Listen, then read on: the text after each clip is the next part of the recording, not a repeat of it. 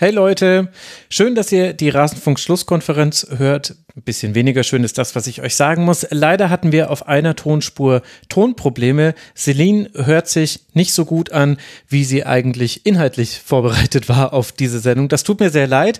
Das war während der Sendung eigentlich so, dass das sich einhörtig anhörte und auch aussah nach Problemen mit der Internetverbindung. Das gibt es in Deutschland bei Rasenfunksendungen durchaus mal. Deswegen hätte die lokale Datei von ihr das eigentlich fixen sollen. Jetzt in der Postproduktion merke ich, nein, die Aussetzer waren auch schon auf der lokalen Datei drauf und ich bin ein bisschen überfragt, warum das so ist. Für die Podcast-EnthusiastInnen unter euch da draußen, ich habe das Setup verwendet, was im Sendegate empfohlen wurde, das Boom Pro mit einem externen Kopfhörer dran und dem iRig als Interface, mit dem man dann in den Laptop reingegangen ist. Wir hatten einen Buffer, der manchmal hochgelaufen ist bis auf 400 Millisekunden. Ich dachte immer, da hätte es gekappt. Das hätte mich auch nicht überrascht. Es wundert mich, dass das jetzt allerdings auf der lokalen Datei auch drauf ist. Falls ihr eine Idee habt, sagt mir es gerne, denn ich hatte ein ähnliches Problem schon mal während der Frauen-EM. Und da habe ich das auch nicht gelöst bekommen. Und da war ich genauso überrascht wie jetzt. Also es tut mir leid, liebe Hörerinnen und Hörer. Allerdings kann ich euch sagen, dass schon während der laufenden Sendung der zweite Gast Jonas Friedrich gesagt hat, also er findet, das ist sendefähig. Na, da werden wir das doch jetzt mal überprüfen, wie sendefähig das war. Und ich möchte betonen, absolut mein Fehler. Selin kann da überhaupt nichts dafür. Tut mir sehr leid. Müssen wir jetzt leider alle durch. Aber ich hoffe, die Schlusskonferenz, die jetzt dann gleich beginnen wird, gefällt euch trotzdem.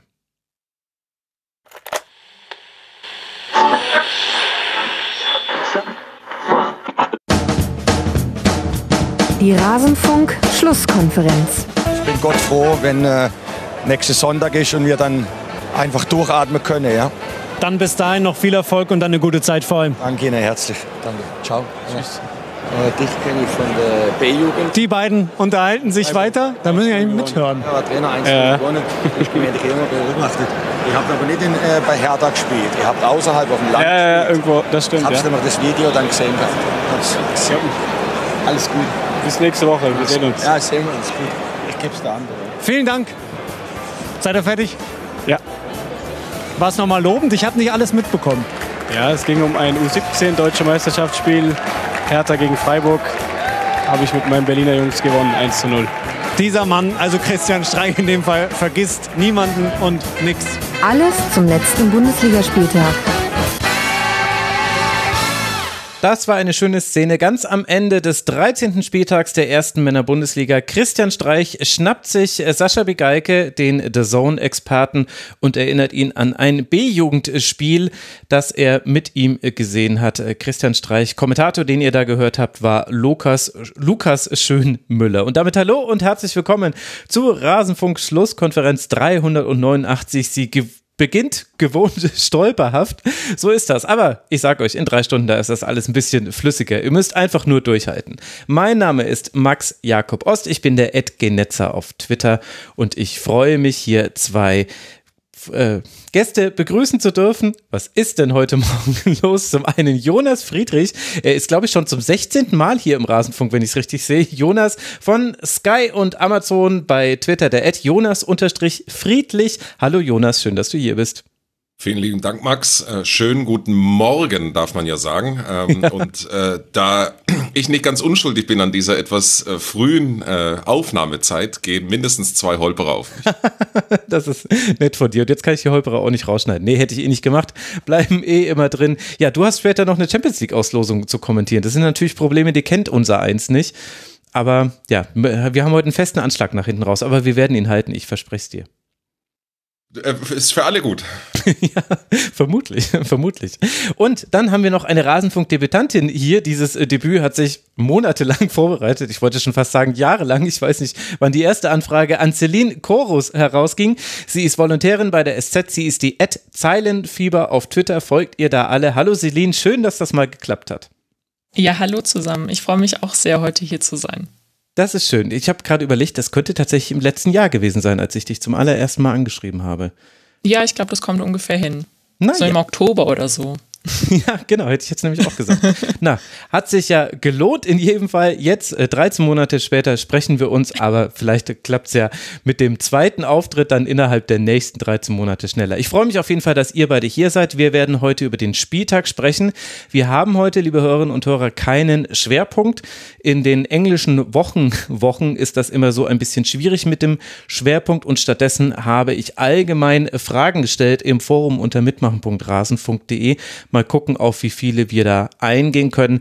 Der Gedanke war so ein bisschen, dass wir es jetzt da sowieso nicht mehr schaffen, alle Teams mit einem Schwerpunkt zu bedenken vor der Winterpause und wir das dann so ein bisschen abfangen. Mal gucken, wie das alles wird. Bevor wir loslegen, danke ich noch Thomas, Tele, Hanna09, Dribbelkünstler und Ostfriesen Allemau. Sie alle sind Rasenfunk-Supporterinnen und Supporter.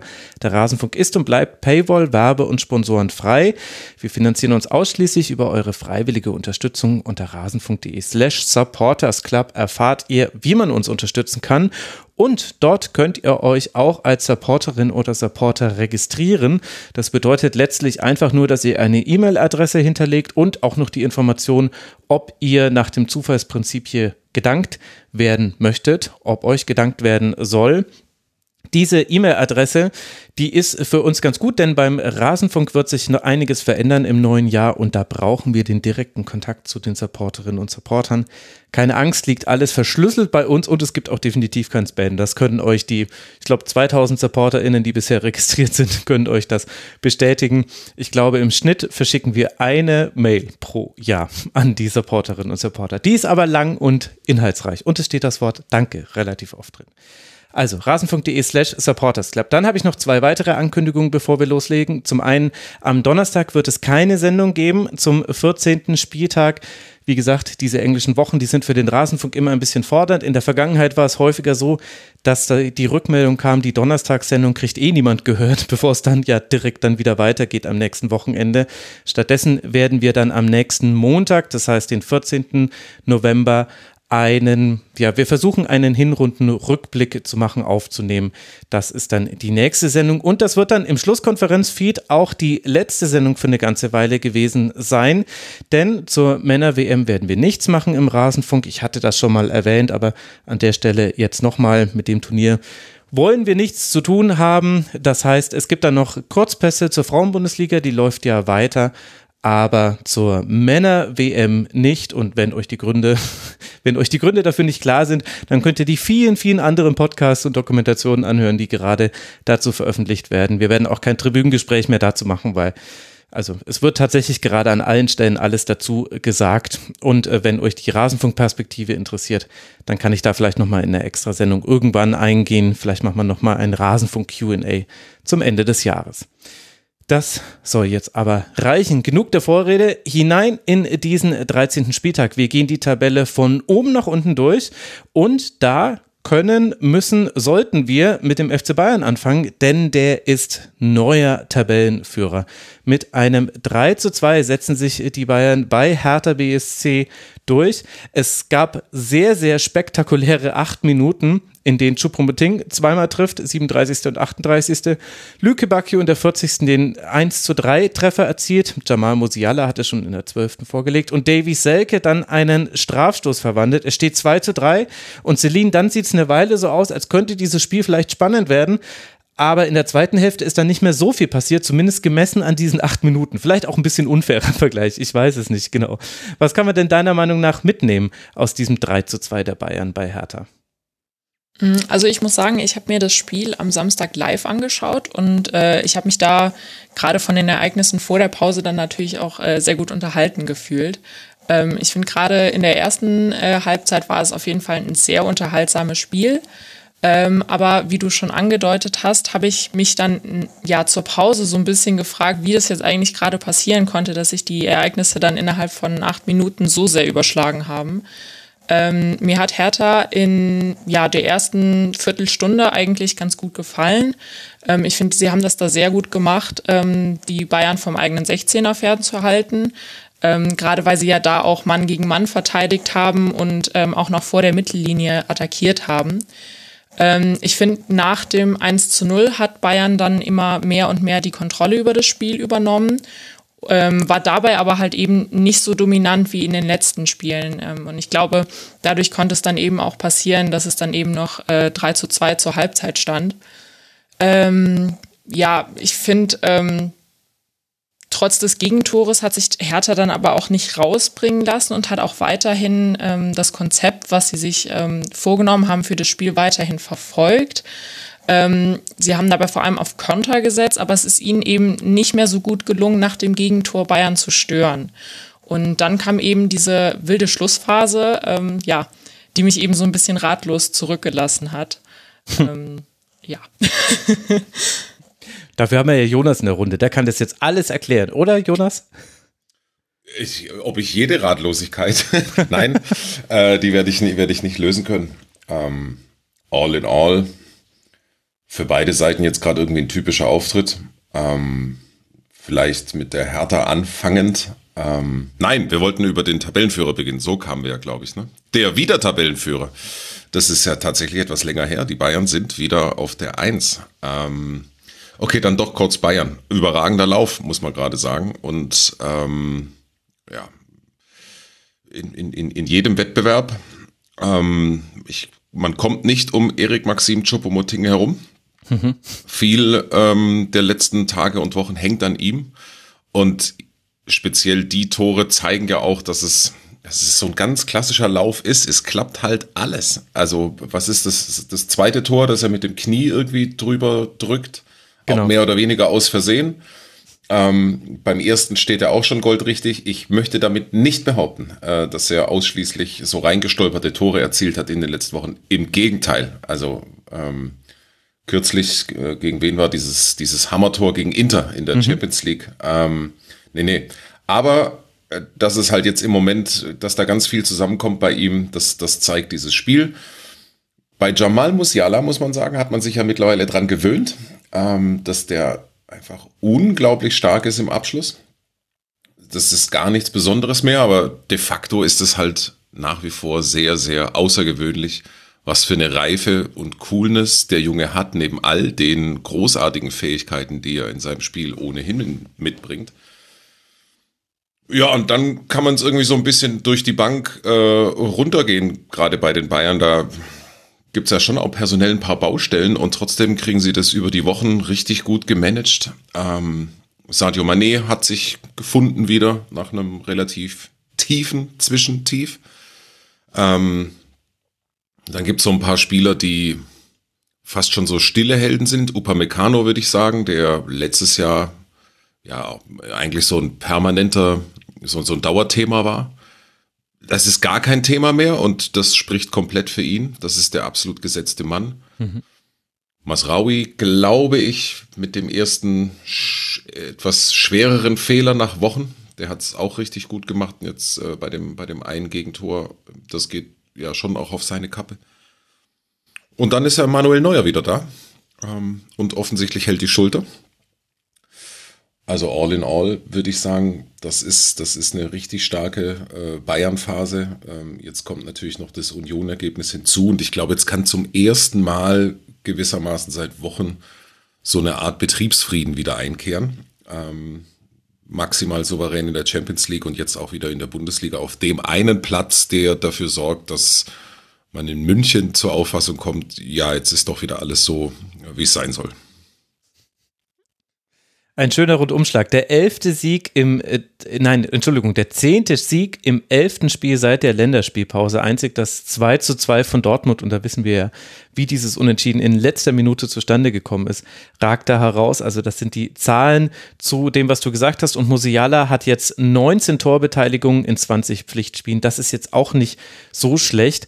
Also Celine, jetzt hat ja Jonas da schon äh, das ganz gut zusammengefasst. Da scheint sich viel gefunden zu haben. Aber man könnte jetzt natürlich auch mit den zwei Gegentreffern ankommen und ein bisschen herumkritisieren an einem, auf einem natürlich sehr hohen Niveau. Wie kritisch würdest du das denn sehen, dass äh, sich Bayern nach diesem 3 zu 0, das Spiel schien entschieden, dann so schnell zwei Gegentreffer gefangen hat und es war ja bis zuletzt dann eng. Man hat es ja auch nicht geschafft, den vierten Treffer zu machen. Hm. Ja, also ich finde, ähm, gerade wenn man sich jetzt eben das 3 zu 1 anschaut, ähm, Jonas hat es ja auch gerade schon so ein bisschen angedeutet, ähm, das geht natürlich voll auf die Kappe von der Verteidigung, ähm, weil sich halt eben Davis und Upamecano vor der Flanke halt eben rausziehen äh, lassen haben und dann eben auch Pavard und Masraui ja nach innen ziehen mussten, um die Lücke zu schließen. Und dadurch stand dann eben Luke Bacchio im Rücken von Masraui frei. Also ähm, da kann sich Bayern schon äh, vorwerfen lassen, dass sie das nicht ganz so gut verteidigt bekommen haben. Und ähm, beim 3 zu 2, ja, ich glaube, da müssen wir nicht drüber reden. Das war ein klarer Elfmeter. Ähm, Pavard hat da Selke ganz klar in die Hacke getreten. Ähm, ja, und äh, gerade wenn das dann noch so kurz vor der Pause passiert, ja, ich finde, das hat irgendwie, mir hat Hertha gut gefallen. Ich finde auch, dass ähm, das 3 zu 2 vor der Pause durchaus verdient war. Ich bin auch der Meinung, dass vermutlich auch ein Unentschieden für Hertha drin gewesen wäre. Aber ähm, was mir halt eben auch aufgefallen ist, ich finde, von Hertha kam halt irgendwie gerade in der zweiten Halbzeit nicht so wirklich ja wie so ein Aufbäumen. Also das war mir irgendwie nicht überzeugend genug und ähm, ich hätte da irgendwie schon damit gerechnet, gerade auch angesichts des knappen Spielstandes, dass sie da vor allem dann auch noch auf eine entschiedenere Schlussoffensive setzen würden. Mhm. Am Ende gab es nur einen Schuss in der 73. Minute von Dodi Lüke Bacchio in der zweiten Hälfte. Ansonsten alles pro Bayern. Aber Jonas, du hattest ja schon mit Hertha so ein bisschen angefangen. Die spielen ja auch sehr stabil und das scheint so ein bisschen ein Paradox zu sein. Man sieht Hertha in der Tabelle Platz 15, 11 Punkte, erst zwei Siege. Vermeintlich liegt da ganz viel im Argen. Und von den Ergebnissen her ist es ja jetzt auch in jüngerer Vergangenheit so. Drei der letzten vier Spiele hat man verloren, nur gegen Schalke gewonnen. Und trotzdem glaube ich, äh, in dem erkannt zu haben, was du auch schon so ein bisschen in deinem Ansatz gesagt hast, äh, Hertha steht relativ stabil, auch gegen einen Gegner wie Bayern. Und auch wenn man natürlich aufpassen muss, dass jetzt nicht aus der Ergebniskrise eine Formkrise wird, hat man auch da wieder gute Ansätze gesehen. Ja, ich finde, die Saison von Hertha ist nicht einfach zu greifen. Also, die hat katastrophal begonnen und dann haben sie es eigentlich innerhalb von drei, vier Wochen geschafft, erst die Leistung zu stabilisieren. Und ähm, ich glaube, wo, wo, war das dann in, in, Augsburg der erste Sieg? Und das war ja dann äh, ein Stück weit der Befreiungsschlag. Und jetzt finde ich, ist es in so einer gefährlichen, in so einem Zwischenstadium angekommen. Ähm, Leistung immer okay, aber das Ergebnis ist halt gefährlich. Ne? Also äh, elf Punkte ist dünn. Ähm, und das geht, jetzt es ist einfach so eine bescheidene Erfahrung über die letzten Jahre. Das geht dann immer relativ schnell, ähm, dass sich die Leistungen dann wiederum den Ergebnissen anpassen, ähm, weil der Druck einfach zu groß wird. Und ähm, also deswegen ist das, das ist natürlich schön, dass man jetzt, was weiß ich, äh, gegen die Bayern kurz vor Schluss noch die Chance hatte, äh, das ein, Unentschieden zu holen ja, das ist, das ist, das ist wunderbar. Dagegen ist nichts, überhaupt nichts einzuwenden. Don't get me wrong. Aber es ist natürlich trotzdem insgesamt nach wie vor, wie ich, ja, äh, einfach immer noch kritisch. Ähm, das ist einfach wahrscheinlich auch noch nicht stabil genug. Ähm, das Ziel muss ja sein für Hertha, dass sie endlich eine ganz normale, fast langweilige Saison hinkriegen. Ähm, mhm. Weil ja der Club, diese Mannschaft relativ schnell dazu neigt, in den letzten Jahren, ja, äh, dann halt unten reinzurutschen und dann geht es wirklich bis zuletzt rum. Ja, so, deswegen steht natürlich über allem immer die Frage, was hilft's? Ähm, es ist halt trotzdem eine Niederlage. Man kann, also ich, Luke Bacchio muss man rausheben, äh, ganz eindeutig. Also äh, das ist jetzt nach doch einigen Jahren genau der Spieler, der er immer hätte sein können. Ähm, ich muss äh, ehrlicherweise sagen, es, es war mir jetzt ein bisschen neu, dass der äh, zentral aufläuft. Ähm, das ist, äh, ich, ich kenne ihn vorwiegend eigentlich als Außenspieler, aber äh, dass er in der Form und mit den Fähigkeiten auch das äh, locker drauf hat, das sieht man an der Qualität seines Tores. Das ist schon echt richtig gut. Mhm. Und ähm, ja, all in all, was soll man sagen? Ähm, sie müssen dringend punkten. Ja, also sie brauchen dringend äh, genau die, sie müssen brauchen dringend genau das, was ihren Leistungen entspricht. Jetzt die zwei Spiele wären schon wichtig, da noch was mitzunehmen. Gegen Stuttgart und gegen Köln, auswärts in Stuttgart und zu Hause gegen Köln. Celine, wie hat dir die Hertha gefallen? Ja, so ähm, wie ich es eben schon so ein bisschen angedeutet habe, also mir hat die Hertha eigentlich ganz gut gefallen, ähm, gerade eben ja in der ersten Halbzeit. Ähm, ja, gerade bis zum 1 zu 0, finde ich, haben sie gut dagegen gehalten und waren ja auch selbst, selbst aktiv und sind auch zu einigen Chancen gekommen. Ähm, ich finde, sie haben es sehr schnell nach vorne gespielt ähm, und hinten hat dann eben ein einziger Fehler, der Ballverlust von Serda, dann eben zum Gegentor geführt. Und ich finde, danach hatte Hertha eben so ein bisschen Probleme, ähm, ja, eine gesunde Balance eben aus diesen offensiven Bemühungen und auch aus der defensiven oder auch der, ähm, ja, aus der defensiven Stabilität zu finden. Und in der zweiten Halbzeit ist es ihnen dann eben auch nicht mehr so gut gelungen, Bayern ernsthaft in Bedrängnis zu bringen. Ähm, also ich würde sagen, ähm, ja, insgesamt war es eigentlich eine ganz ordentliche Leistung, aber eben, wie Jonas auch schon angedeutet und äh, gesagt hatte, sie haben es halt eben wieder verpasst, sich dafür dann auch zu belohnen. Hm. Das ist das, was äh, Hertha-Fans gar nicht mehr hören können. Ich fand einiges interessant an diesem Spiel von Hertha BSC, unter anderem die Entscheidung, Selke neben Lüke Bacchio aufzustellen und so ein klares 4-2-2-2 oder 4-4-2 zu spielen, mit Boetius und Richter auf den Außen, also gerade Boetius Hätte ich da jetzt nicht unbedingt erwartet. Und ich finde, dass manche Dinge da von dieser taktischen Idee gut funktioniert haben. Also Boetius ist wahnsinnig, also musste ja dann auch wahnsinnig viel laufen, hat das allerdings auch getan, war einer derjenigen, der auch die meisten Ballkontakte hatte. Äh, also er hatte die meisten Ballkontakte und war einer derjenigen, die am allermeisten gelaufen sind auf dem Feld wirkte auf mich aber noch nicht so gut eingebunden. Passquote von 63 Prozent deutet da in diese Richtung und das konnte man auch im Spiel sehen. Da hat auch die Chemie mit Plattenhardt nicht ganz so gut funktioniert. Plattenhardt war für mich so fast der Schwachpunkt in einer ansonsten aber starken Defensive. Kenny hat mir extrem gut gefallen. Der hatte sehr, sehr viele klärende Aktionen, Tacklings, hat zwei Schüsse geblockt. Insgesamt hat Hertha sechs Schüsse geblockt. Das zeigt, glaube ich, auch so ein bisschen, weil auf wie es auf der einen Seite eine defensiv gute Leistung gewesen sein kann und auf der anderen Seite aber Bayern ja doch dann viele auch größere Chancen hatte, die wurden allerdings häufig geblockt. Und dann hinten raus hat vielleicht auch ein bisschen die Genauigkeit einfach gefehlt. Also ich habe ja vorhin den einen Schuss, den es gab, zitiert. Es gab dazu noch zwei, drei Fastchancen. Also einmal ein langer Ball auf Lücke Bacchio, da kam Neuer noch rechtzeitig raus. Es gab in der 93. Minute oder was das war, da hatte Kenny die Möglichkeit, in den Rückraum zu passen, in dem drei Hertaner standen und er hat genau dahin gepasst, wo keiner stand, also durch die drei freien Hertaner hindurch. Das landet natürlich nicht in der Statistik, ist aber eigentlich dann doch eine ganz große Chance. Also da war noch so einiges mit drin in diesem Spiel. Aber ich finde es interessant, dass Sandro Schwarz diesen Ansatz gewählt hat und dass er dann doch in guten Teilen funktioniert hat. Und die Reaktion auf das 0 zu 3 war natürlich sehr, sehr gut.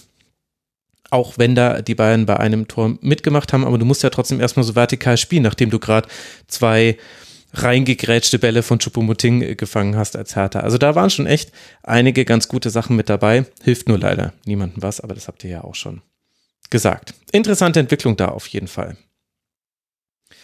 Ich glaube, dann gucken wir uns doch einfach an, wie die am nächsten Spieltag in Stuttgart spielen. Hertha, elf Punkte. Man ist punktgleich mit Stuttgart. Also das äh, ist jetzt nochmal auch aus der Tabellenkonstellation her ein sehr interessantes Spiel. Beide haben zwei Siege, fünf Unentschieden und sechs Niederlagen. Danach geht es zu Hause gegen den ersten FC Köln. Der FC Bayern wird jetzt dann zu Hause gegen Werder Bremen antreten, versuchen seine ein Punkt Vorsprung auf den SC Freiburg vielleicht sogar auszubauen. Und dann äh, tritt man auf Schalke an, bevor es dann für sehr, sehr viele Nationalspieler zur WM geht. Das sind die nächsten beiden Partien beim FC Bayern. Dann kommen wir zum Tabellenzweiten. Das ist der SC Freiburg. Der konnte auf diesen Rang 2 springen mit einem 2 zu 0 gegen den ersten FC Köln. Und dieses 2 zu 0 ist gleichbedeutend mit dem dritten Sieg dieser Art in der Liga. Das ist erst zum dritten Mal überhaupt in der Vereinsgeschichte der Männer beim SC Freiburg der Fall. Erst vollendet Jong einen Konter in der 53. Minute, dann köpft Gregoritsch völlig frei eine Flanke zum 2 zu 0 ins Tor. Und der FC hat damit 0 zu 2 verloren, der ja unter der Woche schon das Ausscheiden in der Europe Conference League nach dem 2 zu 2 zu Hause gegen Nizza verkraften musste.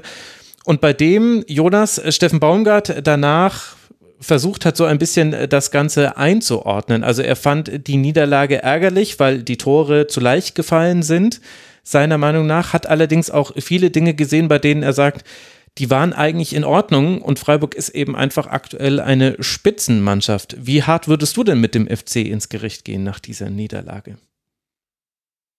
Ich kann und würde mit dem FC eigentlich gar nicht hart ins, ins Gericht gehen. ich finde, der FC ist dieses wie letztes Jahr in meinen Augen ein Overperformer. Also ich, ich bin wirklich immer noch verblüfft, weil man sich mittlerweile dran gewöhnt, aber ganz ehrlich, ich gucke auf die Mannschaft, ich gucke sozusagen auf die, auf die Startelf oder auf den Kader und ich fände es nicht verwunderlich, wenn diese Mannschaft gegen den Abstieg spielen müsste. Das, ich, ich, also ich kann es einfach nicht anders sagen. Ich, ich, ich, ich schaue da drauf und denke, boah, also ich, ich, ich sehe da recht kollektiv, ähm, kollektiv ist natürlich richtig gut, aber ich sehe da individuell echt so ein paar, sag mal, Baustellen oder, oder, oder Fragezeichen. Und mhm. umso überragender das letzte Jahr ist hinlänglich besprochen, das brauchen wir jetzt nicht mehr, aber umso überragender ist es, dass sie äh, ja, erneut eine mindestens mal stabile Saison bislang hinlegen, mhm. ähm, dass die Mannschaft in fast jedem Spiel bis an die Grenze, wenn nicht drüber geht. Und ehrlicherweise war das auch jetzt in Freiburg mein Eindruck. Ähm, mit dem dritten Spiel in einer Woche, wo du der Mannschaft schon an, an, an vielen Stellen angemerkt hast, es geht zu Ende mit den Kräften. Ähm, und so richtig, also richtig frisch äh, war da nicht mehr, war da nichts mehr. Dann muss man sagen, hatten sie sogar ja ihre Chancen, also ähm, mindestens mal zwei gute. Ähm, es ist personell schwierig, also der mit Abstand wichtigste Spieler fehlt, Jonas Hector. In der Innenverteidigung ist es auch eine zusammen improvisierte Formation, ähm, auch auf der 6. Und dann kommt halt letztlich trotzdem immer noch, finde ich, eine ordentliche bis gute Leistung raus mit zwei, drei Aussetzern. Das sind dann halt genau die zwei, drei Aussetzer zu viel, weil ja, Freiburg halt genau mittlerweile diese, kann man schon so sagen, Spitzenmannschaft ist, die das dann halt auch gnadenlos bestraft und letztlich auf mehreren Ebenen halt auch einfach die bessere, die reifere, die erfahrene, auch die teurere Mannschaft ist als äh, der FC. Hm. Celine, wie gefällt dir das, was Köln gemacht hat da im Spiel gegen Freiburg? Mm, also, ich finde, Freiburg hat natürlich die bessere Anfangsphase erwischt und hätte ja auch eigentlich schon früh in Führung gehen können, wenn Schwäbe da jetzt eben nicht dreimal den ähm, Rückstand äh, verhindert hätte. Ähm, ich finde, Köln ist relativ schlecht ins Spiel gekommen ähm, und ja, man hat irgendwie gesehen, dass die Innenverteidigung da auch nicht so ganz eingespielt war. Ähm, anfangs hat eben Köln dann auch äh, versucht, relativ tief zu agieren ähm, und hat dann erst auch so wirklich ab der Mittellinie zugepackt. Und das hat dann eben nicht funktioniert. Und dann hat Baumgart umgestellt ähm, und dann hatte Köln auch einen besseren Zugriff und dann ähm, wurde das Ganze auch ein bisschen besser. Sie standen defensiv ähm, deutlich stabiler. Ähm, ja, ähm, ich finde, ich hatte, also ich hatte auch den Eindruck, dass sie generell einfach äh, so ab der 20. Minute etwa, wo das Spiel dann auch ein wenig abgeflacht ist, dass sie da einfach ähm, bissiger in den Zweikämpfen wurden. Ähm, aber was man natürlich auch beobachten konnte, war eben, dass sie äh, eigentlich bis zur Halbzeit nicht mehr so wirklich offensiv ähm, ja, in Szene getreten sind. Sie hatten dann eben noch mal in der 42. Minute eine ganz gute Möglichkeit. Ähm, ja, und nach der Pause war eigentlich dann äh, nur noch Freiburg am Drücker. Sie waren klar die spielbestimmende Mannschaft. Und ähm, ja, Köln hat sich dann eben auch zwei Tore gefangen, die zumindest mal zu verhindern gewesen wären. Eigentlich darf man sie sich so aber auch nicht fangen. Ähm, Gerade beim 1 zu 0, ähm, ja, war Tigges da irgendwie derjenige, der da so ein bisschen schlecht ausgesehen hat, der sich da ähm, ja nicht so hätte abkochen lassen dürfen. Ähm, Höfler kann dann eben über mehrere Kölner hinweg ähm, den Ball zu Gregoritsch heben und äh, der bedient dann eben Jong im richtigen Moment. Ähm, also es war dann auch einfach gut rausgespielt. Ähm, und beim 2 zu 0 ähm, bei Günther, der Flanke, da darf er eigentlich nicht so viel Zeit haben. Also ich würde jetzt nicht sagen, dass man die Flanke verhindern konnte, aber ähm, er hatte natürlich auch äh, Zeit in aller Ruhe eben Maß zu nehmen. Ähm, da ist dann seine Flanke in den Strafraum gesegelt und da kommt dann Gregoritsch frei zum Kopfball. Ähm, ja auch generell ein Spieler, der in dem Spiel einfach absolut äh, überzeugt hat, der mir sehr gut gefallen hat und jetzt insgesamt wett wettbewerbsübergreifend dann eben auch schon auf neun Tore kommt. Ähm, ja, ich würde sagen, gegen Köln hat er generell einfach ein gutes Spiel gemacht, ähm, hat die meisten Kopfballduelle gewonnen ähm, und dann eben ja ein Tor und eine Vorlage gemacht. Also das war dann schon so einer der Spieler, äh, der da auch so ein bisschen herausgestochen hat bei Freiburg. Ja, die äh, Paraden von Schwäbe haben wir ja auch schon angesprochen. Ich glaube, die gehören mit dazu. Was mir noch aufgefallen ist, das ist, also das ist jetzt nicht nur in diesem Spiel so gewesen. Bei Flanken und Standards ist immer die ballfahrende Strafraumecke frei. Das hat Freiburg in der ersten Hälfte zweimal gut genutzt. Da kam dann Grifo, ausgerechnet auch noch Grifo, lässt man da dann zum Schuss kommen. Okay, muss man wissen. Ist aber ja gut gegangen. Und dann, glaube ich, ist der FC halt in einer Phase der Saison, in der halt Dinge funktionieren müssen, die nicht unbedingt wahrscheinlich sind, also die öfter schief gehen, als äh, dass sie klappen. Eben zum Beispiel, dass ein Linden Miner sich eben durchsetzt und im 1 gegen 1 gegen Flecken die Ruhe bewahrt und vielleicht ein Tor erzielt. Oder dass eben ein Tickes sich nicht wegschieben lässt, vor der Chance, die ja eigentlich quasi, also die dann zum Freiburger 1 zu 0 geführt hat, die aber ja eigentlich eine Kölner Chance war. Ich glaube, solche Dinge müssen passieren. Das ist auch möglich. Also gerade meiner hat ja in der letzten Woche in der Bundesliga ein tolles Spiel gemacht. Du hast so ein paar Spieler, die immer noch da sind. Also Florian Kainz hat mir wieder gut gefallen. Ich finde auch Skiri, selbst wenn er nicht auf dem ganz hohen Niveau ist vielleicht äh, des letzten Jahres ist er doch eine Stütze. Christian Petersen hat mir in dem Spiel sehr gut gefallen. Ich finde, der hat das gut gemacht. Und da muss aber viel zusammenkommen und das sagt aber vielleicht auch noch mehr aus über Freiburg als über Köln, bei denen es übrigens so ist, dass die nur einen Punkt weniger haben als zum selben Zeitpunkt in der letzten Saison. Also letzte Saison 18 Punkte nach 13 Spieltagen, jetzt 17 Punkte nach 13 Spieltagen. Trotzdem scheint die Gemütslage eine komplett andere zu sein weiß nicht, ob das mit dem Saisonverlauf oder mit der Erwartungshaltung zusammenhängt. Und Freiburg, du hast es ja gesagt, Jonas, die machen eben einfach auch sehr viel, sehr gut. Wir wurden zuletzt im Rasenfunk häufiger dafür kritisiert, dass wir, dass wir so Sachen gesagt haben wie Freiburg macht Freiburg Dinge, weil ich persönlich das Gefühl habe, mich immer zu wiederholen, wenn ich über Freiburg spreche. Also, dass man sehr mannschaftlich geschlossen spielt, sehr hohe Laufarbeit, dass man einen sehr guten linken Flügel hat. In dem Spiel war, glaube ich, der rechte Flügel mit Kübler und Dorn vor allem in der ersten Hälfte auch sehr stark. Aber dieses Problem hast du doch als Kommentator auch. Wie löst du das, wenn du ein Freiburg-Spiel hast und im Grunde ja Dinge nochmal in anderen Worten sagst, die du wahrscheinlich beim letzten Freiburg-Spiel, das du kommentiert hast, auch schon mal gesagt hast? Äh, äh, da muss man durch. also das, äh, das, das, Problem ist bekannt. das stimmt. Aber ähm, ich finde natürlich auch, dass ähm, wenn man jetzt die gesamte das gesamte Jahr anguckt, oder die, die, die Spielzeit bei, bei Freiburg, es gibt natürlich schon ein paar Dinge, die sich verändert haben. Ne? Ähm, weil du gerade sagst, die, der linke Flügel war so stark. Das war letztes Jahr quasi, also, oder das ist ja sozusagen in den letzten, sagen wir, zwei Jahren eigentlich die Schokoladenseite von Freiburg gewesen. Mhm. Ich finde, dass man dies Jahr das gar nicht so sagen kann. Also mhm. das hat damit zu tun, dass sich möglicherweise jetzt dann doch auch die Gegner besser drauf eingestellt haben. Zwischenzeitlich hatte ich das Gefühl, dass es bei Christian Günther ähm, ja, dass da halt auch schon immer echt alles passen muss, ne? Äh, in der Abstimmung mit Vincenzo Griffo, ähm, dass sie da scoren. Ist letztlich auch ähm, Makulatur, weil sie mittlerweile eine mindestens für mich gleichwertige rechte Seite haben. Mit Doan, der nochmal ganz andere Elemente äh, zu dieser Mannschaft dazu bringt. Das ist ein sensationeller, sensationell wertvoller Transfer, so würde ich es mal behaupt, äh, formulieren, für diese Mannschaft ähm, weil er mit seinen Fähigkeiten auf engem Raum äh, ja ein Spieler ist, den die Freiburger bislang so nicht hatten.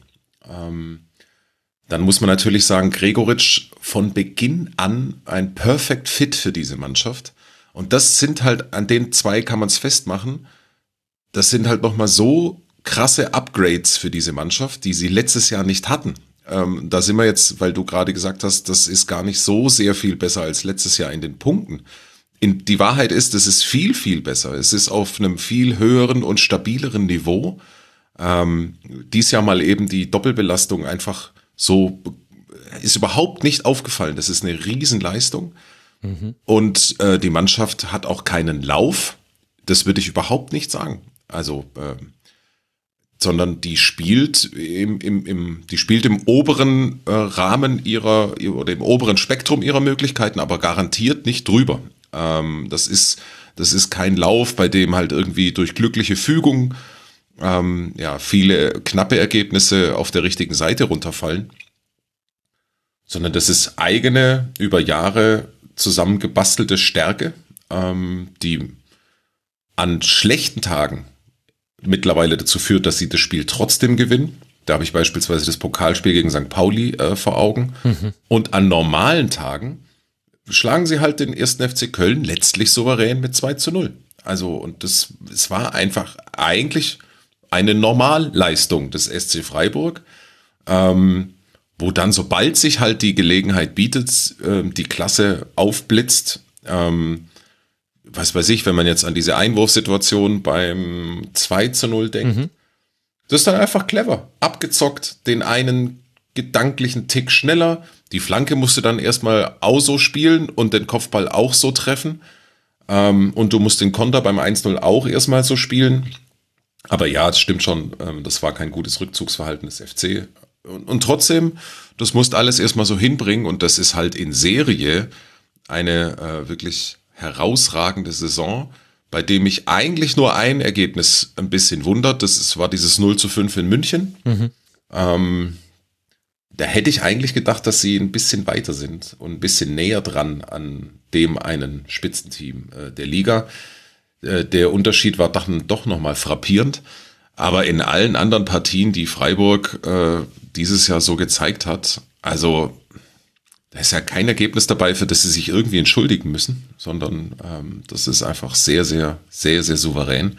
Und da passt dieses Spiel nahtlos rein. Ja, ich finde eigentlich auch diese Geschäftsmäßigkeit, mit der Freiburg eigentlich die letzten Spiele gewonnen hat, die spricht ja auch für eine immense Stabilität. Und ähm, ich finde, das hat man auch dann ähm, beim Spiel gegen Köln eben gesehen. Das hat mir gut gefallen. Also ähm, ja, ich finde, gerade in der halb zweiten Halbzeit hatten sie dann auch alles unter Kontrolle. Da hatte man jetzt nicht mehr das Gefühl, dass es nochmal wirklich äh, gefährlich wird. Da haben sie dann die Führung eben clever über die Zeit gebracht. Also das gefällt mir schon gut, was sie da momentan machen. Aber wenn ich Christian Streich richtig verstanden habe, hätte er jetzt gern Urlaub, ne? Ich, äh, oh ja. Es geht jetzt doch zu Ende. Ja, er hätte gerne Urlaub, um dann mit Sascha Begeike um nochmal über dieses B-Jugendspiel zu sprechen damals. das kann, ja, genau. Ja, ich meine, das sieht man natürlich äh, Freiburg auch an, aber bei Freiburg eben eher so in den Details. Also die zwei Fehler im Spielaufbau, die Marc Flecken zum Beispiel macht, mhm. die dann nicht bestraft werden. Das ist Freiburg untypisch äh, gewesen für diese Saison, werden dann aber nicht bestraft, weil eben, also in dem Fall hat er es dann wieder gut machen können, da war dann Köln vielleicht auch nicht gut im Verwerten dieser Chancen, die sich geboten haben. Aber Fehler werden halt ansonsten häufig bei Freiburg auch deshalb nicht bestraft, weil eben sehr häufig dann andere Spieler das ausbügeln. Also das hört sich zwar so ein bisschen banal an, aber wenn man sich anguckt, was Niklas Höfler in jedem Spiel für Kilometer nur für seine Mitspieler macht. Also wenn man mal nur darauf achtet, wo ist denn der eigentlich, wenn der Ball im Angriffsdrittel ist. Und, und manchmal taucht er auch am Strafraumrand auf, aber in der Regel ist er eigentlich derjenige, der für den Fall, dass jetzt vorne irgendwas schief geht, sich so positioniert, dass er bestmöglich den Gegenangriff verhindern kann. Hilft ja auch im Spielaufbau, gibt ja immer nach links außen ab. Wenn Günther dann weit nach vorschiebt, ist jetzt nichts Neues. Also da rollen Freiburg-Fans wahrscheinlich mit den Augen. Aber das ist schon, das ist, glaube ich, so die Grundqualität, die bei Freiburg da ist. Und wo es mich manchmal schon auch erstaunt, dass in Anführungszeichen nur das schon reicht, damit man so eine hohe Basis hat, auf der man aufbauen kann. Also ein so hohes Grundgerüst, um in dieser Liga gegen viele Teams mindestens auf Augenhöhe zu sein, wenn nicht sogar besser zu sein. Ja gut, du musst doch mal sagen, die haben jetzt äh, 13 Gegentore und jetzt nochmal zu diesem München-Spiel, ne? Ist jetzt ein paar Wochen her, aber jetzt, jetzt ist jetzt Kommen ja fünf äh, hypothetisch. Ja, aber ja, genau. eben, ja, also im Prinzip die Hälfte, jetzt äh, stark verkürzt, ja. ähm, das, das ist, das ist schon, das ist, das ist wirklich stark, ähm, wie, wie diese, das ist halt das, und das ist das Schöne in Freiburg, das ist über Jahre gewachsen. Also vom, in, in der Qualität gegen, äh, gegen den Ball waren die, sind die schon seit drei, vier Jahren extrem stabil. Ähm, und da ist jetzt wirklich so Schicht um Schicht um Schicht äh, immer noch mal ein neues Element und eine neue Stärke dazugekommen. Und ähm, ja, das ist echt schön zu sehen, dass das doch geht, ähm, dass es ihnen auch gelungen ist, im Prinzip die Mannschaft jetzt über Jahre stabil zusammenzuhalten. Ähm, weil das Schöne ist, dass die Einzelspieler einzeln betrachtet dann doch auch nicht so gut sind, dass sie äh, für, für andere Clubs zwingend in Frage kommen. Also wen willst du da rauslösen? Ne? Also was weiß ich, Griffo ist x-fach probiert worden, hat eigentlich nirgendwo funktioniert. Ähm, und es ist jetzt, Doan ist vielleicht die eine Ausnahme. Ansonsten sind sie, es gibt gibt's, gibt's viele Spieler, ja, da fragt man sich, würde der funktionieren bei einem anderen Club? Ginter, die Homecoming Story ist natürlich auch nochmal eine für sich. Ja, und das äh, ergibt im Gesamtgebilde ein tolles Beispiel dafür, was mit über Jahre guter Führung äh, auf allen Ebenen im Club und auch eben in der Mannschaft ohnehin möglich ist und äh, ja, dass es doch nicht alles ganz verkehrt ist, wenn man sagt, dass Kontinuität und äh, ja, vernünftige Clubführung ähm, irgendwann mal dann doch sich auszahlt. Mhm. Und vor allem die Weiterentwicklung des Kaders finde ich schon nochmal wirklich erstaunlich. Also wir haben hier ein gutes Spiel vom SC Freiburg gesehen, das man verdient gewonnen hat. Und dann werden eingewechselt Lukas Höhler, Roland Saloy, gut, der war auch äh, verletzt, Nies Petersen, Kevin Schade und Yannick Keitel. Also das sind allein deine Einwechselspieler und vergleichen wir es einfach mit dem FC. Der Vergleich ist natürlich ungerecht, weil die einen haben jetzt konstant in der ersten Liga gespielt und die anderen nicht. Aber da kommen Adamian Schindler, Hussein Basic, Thielmann und Olesen. Da sieht man einfach, auf welche unterschiedlichen Leveln diese beiden Teams inzwischen agieren und das ist eben, das alle, wir alle haben es gesehen, weil das hat sich quasi so graduell verändert. Wir haben ja auch gerade gelernt, der SC ist der Baumkuchen der Bundesliga, Schicht für Schicht wird da etwas aufgebaut, was dann am Ende sehr lecker aussieht und schmeckt. Aber ist schon wirklich erstaunlich. Also und, und bevor wir jetzt, bevor es dann wirklich drüber ist mit der Lobhudelei, äh, man muss ja auch noch mal ganz kurz drauf gucken, wie viel, also das finde ich auch immer Wahnsinn, wie viel Fußballschüler da rumrennen. Mhm. Also ähm, und, und da meine ich jetzt noch nicht mal die erste Elf. Das ist ja, was weiß ich, das ist ja schon alter Hut mit Höfler und Günther. Aber äh, Artobulu habe ich neulich zum ersten Mal gesehen ähm, der, der, der zweite Torhüter, das sieht super aus. Also da, da wächst der nächste heran. Ähm, gut, äh, Sildiak, weiß ich nicht, ob man den als Fußballschüler werten kann. Äh, nicht so wirklich, aber also Keitel äh, ist da rangewachsen, Noah Weishaupt ist da rangewachsen, Kevin Schade äh, ist da rangewachsen. Also das ist nochmal ein gefühltes Drittel äh, dieser Elf ist dann halt auch noch irgendwie selbst gezüchtet. Das ist natürlich auch eine, also eine unfassbare Quote, die wüsste ich jetzt aus dem Stegreif keine andere Mannschaft aktuell in der Liga, ähm, die so eine Quote aus dem eigenen Nachwuchs hat. Nee, gibt's auch nicht. Früher war da der VfB ein Contender oder Hertha BSC und Schalke natürlich, aber eine solche Quote haben gerade nur die Freiburger. Sie haben ja auch wirklich extrem gute Jahrgänge hinter sich. Da kann man ja nur mal zu Freiburg 2 gucken, äh, die ja auch in der dritten Liga alles andere als schlecht dastehen. Also wirklich sehr, sehr gut. Celine, willst du was noch, noch weiter lobhudeln über den SC oder oh, hast du gar, Achtung, was Kritisches zu sagen? Gibt es noch was zu ergänzen? Mm, nee, eigentlich nicht wirklich. Also ich finde, bei, ich würde jetzt eben noch mal zurück auf Köln vielleicht zu sprechen kommen. Mhm ähm, aber also ich finde, man, da war es ja jetzt die letzten Spiele halt so, dass sie äh, ja auch eine lange, List, äh, lange Liste von Verletzten hatten, ähm, weswegen dann Baumgart auch so ein bisschen die Alternativen eben weggebrochen sind.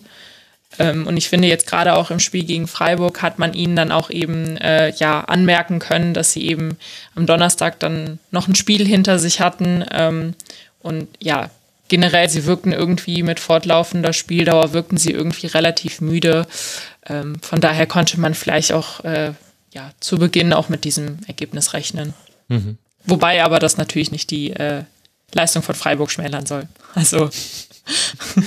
Nee, ich glaube, das äh, kam nicht so an. Für Köln äh, geht es jetzt dann weiter zu Hause gegen Leverkusen und dann bei Hertha BSC. Beides sind auch von der Tabellenkonstellation her interessante Spiele, denn auf Leverkusen hat man gerade fünf Punkte Vorsprung, auf Hertha BSC hat man aktuell sechs Punkte Vorsprung.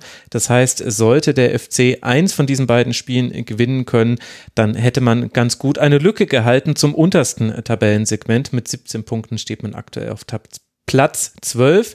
Für Freiburg geht es jetzt äh, hochklassig weiter. Man spielt gegen eines der formstärksten Teams aktuell. Das ist Rasenballsport Leipzig. Auswärts in Leipzig. Leipzig aktuell auf Rang 6 mit 22 Punkten, 5 Punkte hinter dem SC. Und dann kommt es zum Heimspiel, zum Ausklang der Hinrunde für den SC gegen den ersten FC Union Berlin. Union ein Punkt hinter den Freiburgern. Wieso, warum, weshalb, das werden wir gleich besprechen. Also das werden nochmal zwei sehr fordernde Spiele für den SC. Und dann bekommt Christian Streich und auch wir alle anderen und ich ehrlich gesagt auch endlich unseren Urlaub, den haben wir uns alle verdient. Und den wird sich auch Leverkusen verdient haben. Die sehen vielleicht diese Urlaub, diesen Urlaub mehr herbei als viele, viele andere Teams in dieser Liga. Wir wollen jetzt sprechen über das Aufeinandertreffen des Tabellen 16. vor diesem Spieltag gegen den Tabellenführer vor diesem Spieltag. Beide mussten unter der Woche dran. Leverkusen hat sich mit einem 0 zu 0 gegen Brücke in die Europa League gezittert. Union wiederum konnte sich mit einem 1 zu 0 bei Saint-Gilloise ebenfalls für die K.O.-Runde dort qualifizieren. Die Vorzeichen sind aber natürlich sehr unterschiedlich. Dann läuft aber in der Liga alles so genau, wie man es erwarten konnte. Andrich, zweimal Diaby, Losek und Bakker treffen für Leverkusen zum erwarteten 5 zu 0 Sieg gegen ein Union, das vor dem Spieltag erst neun Gegentreffer hatte. Also da haben wir schon wieder ein Team, das eigentlich eine sehr, sehr stabile Abwehr hat und dann in einem Spiel sich fünf Treffer fängt, in einem Auswärtsspiel. Jonas, ich weiß nicht, kannst du uns erklären, was da los war an diesem Sonntagnachmittag? Nein. also ähm, über die erste Hälfte kann man drüber hüpfen, äh, verpasst man genau nichts.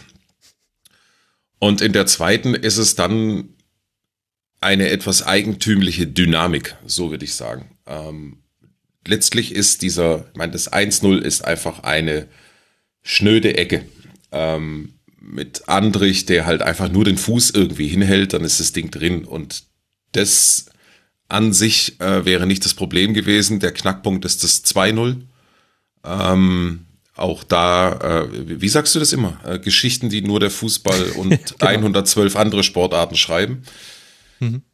Ähm, Lennart Grill, ausgeliehen von Leverkusen. Ähm, ich weiß nicht, was ihn da reitet. Das ist natürlich so fatal. Ähm, will noch irgendwie, hat noch irgendeine Idee und will noch mit irgendeinem Schlenker vielleicht doch noch jemand anspielen. Natürlich, das ist was, das darf nicht passieren, nicht nachdem er gerade das 1-0 kassiert hat. So, und ähm, so passiert das 2 zu 0 und dann sind, gibt, entstehen einfach so Konterdynamiken, die, die im Ergebnis schwer bis gar nicht zu erklären sind. Ähm, Leverkusen macht fünf Stück aus einem XG von zwei. Das Leverkusen eine unglaublich schnelle, brutal starke Kontermannschaft ist, aber ohnehin eine brutal starke Mannschaft auf dem Papier. Das ist, das ist ja auch klar. In dem Spiel ist dann, ist, ist dann so viel Last abgefallen. Plötzlich war alles ganz, ganz leicht. Ähm, der Rest waren ja dann auch mehr oder weniger reine Kontertore. Und dann ist Union echt äh, in, ganz naiv ins offene Messer reingelaufen. Ähm, das, was war das, die perfekte zweite Hälfte für Leverkusen. Besser hätte es sozusagen nicht laufen können. Ähm, voll in die eigenen Stärken reingespielt, dass dann ein bisschen was von dieser Mannschaft abgefallen ist. Es ist ja auch, war völlig offensichtlich. Das war einfach so eine, ein, so, so, eine Dynamik innerhalb einer Hälfte, ähm, die für die eine Seite brutal, für die andere ähm, sportlich vernichtend ausgefallen ist. Und und plötzlich hast bei Leverkusen gesehen, dass auch Spieler, bei denen sonst gar nichts geht, ähm, was für Backer zum Beispiel, ähm, der, er spielt ja echt eine schwierige Saison, sagen wir es so. Ähm, und auf einmal spielt er, ich weiß jetzt gar nicht mehr bei welchem Tor, ein, ein super, super Konterpass nach vorne, ähm, krönt sich selbst hinten raus noch. Äh, Logic macht mit der Hacke plötzlich ein Tor. Also das ist nicht zu erklären. Ähm, nicht nach all dem, was man in den letzten Wochen und ja, Monaten schon von äh, Leverkusen gesehen hat und schon gar nicht, ehrlicherweise, nach all dem, was man von, von Union gesehen hat, weil sie selbst in den zwei Niederlagen der Saison ist immer dran und immer drin geblieben sind. Das ist das erste Spiel dieses Jahr, in dem sie so richtig weggebrochen sind. Mag's, äh, mag's die Kraft sein, mögen es andere Themen sein. In jedem Fall war das zum ersten Mal, ähm, ja, dass sie nicht ansatzweise die eigene Normalleistung auf den Platz gebracht haben. Das war ein erstaunlicher Nachmittag, oder Celine? Ja, ich würde da vielleicht auch einfach mal so dieses Prinzip der Ketchup-Flasche so mit reinbringen. Also das war irgendwie so der Eindruck, den ich von diesem Spiel gewonnen habe. Erst geht überhaupt nichts und dann kommt irgendwie alles auf einmal. Ähm, ja, einfach ein Ergebnis, mit dem man vor dem Spieltag auf jeden Fall nicht gerechnet hätte. Und ähm, ich bin auch aus diesem Spiel rausgegangen und habe mich dann halt eben auch gefragt, ob das jetzt vielleicht dieses eine Spiel war, das Leverkusen auch gebraucht hat, um jetzt so wirklich wieder in Tritt zu kommen. Weil es halt irgendwie so absolut nicht vorhersehbar war und ähm, irgendwie alles funktioniert hat. Ich meine, ähm, also Leverkusen hat sieben Abschlüsse in der zweiten Halbzeit gehabt und die sind alle aufs gegnerische Tor gegangen. Also man konnte ja fast schon sagen, irgendwie jeder Schuss war ein Treffer. Also da hat ja wirklich alles funktioniert und vielleicht war genau das eben jetzt die Leistung, die es gebraucht hat, damit jetzt eben das, was Alonso mit Leverkusen vorhat, damit das jetzt auch funktioniert. Ja, ich bin da bei Leverkusen noch skeptisch, ist aber auch natürlich leicht bei Leverkusen gerade skeptisch zu sein. Wahrscheinlich trauen die eigenen Fans dem auch gar nicht so. Also was mir gut gefallen hat bei Leverkusen war, dass man sehr stabil gespielt hat. Und damit meine ich auch die erste Hälfte, über die wir jetzt drüber gegangen sind, weil da nichts passiert ist. Aber sie wurde ja dennoch gespielt, oder nicht allzu viel ist zumindest passiert. Und da fand ich es interessant, dass Leverkusen das ganz ruhig gespielt hat. Man hat so einen 3-1-Aufbau gespielt, also Hinkapier, Tabsoba und Kosunu, die hatten den Ball. Andrich hat sich davor immer zentral äh, positioniert, der ist nicht aus seiner Position rausgekippt. Und äh, das war dann der Aufbau gegen zwei, die angelaufen haben, nämlich Becker und Jordan. Und dann schieben ja bei Union immer die Achter nach und so weiter. Und die beiden, die Außenspieler, Trimmel, Bakker und Frimpong und Ryerson, die haben sich halt einfach, äh, die haben Pärchen gebildet. Also das war relativ easy.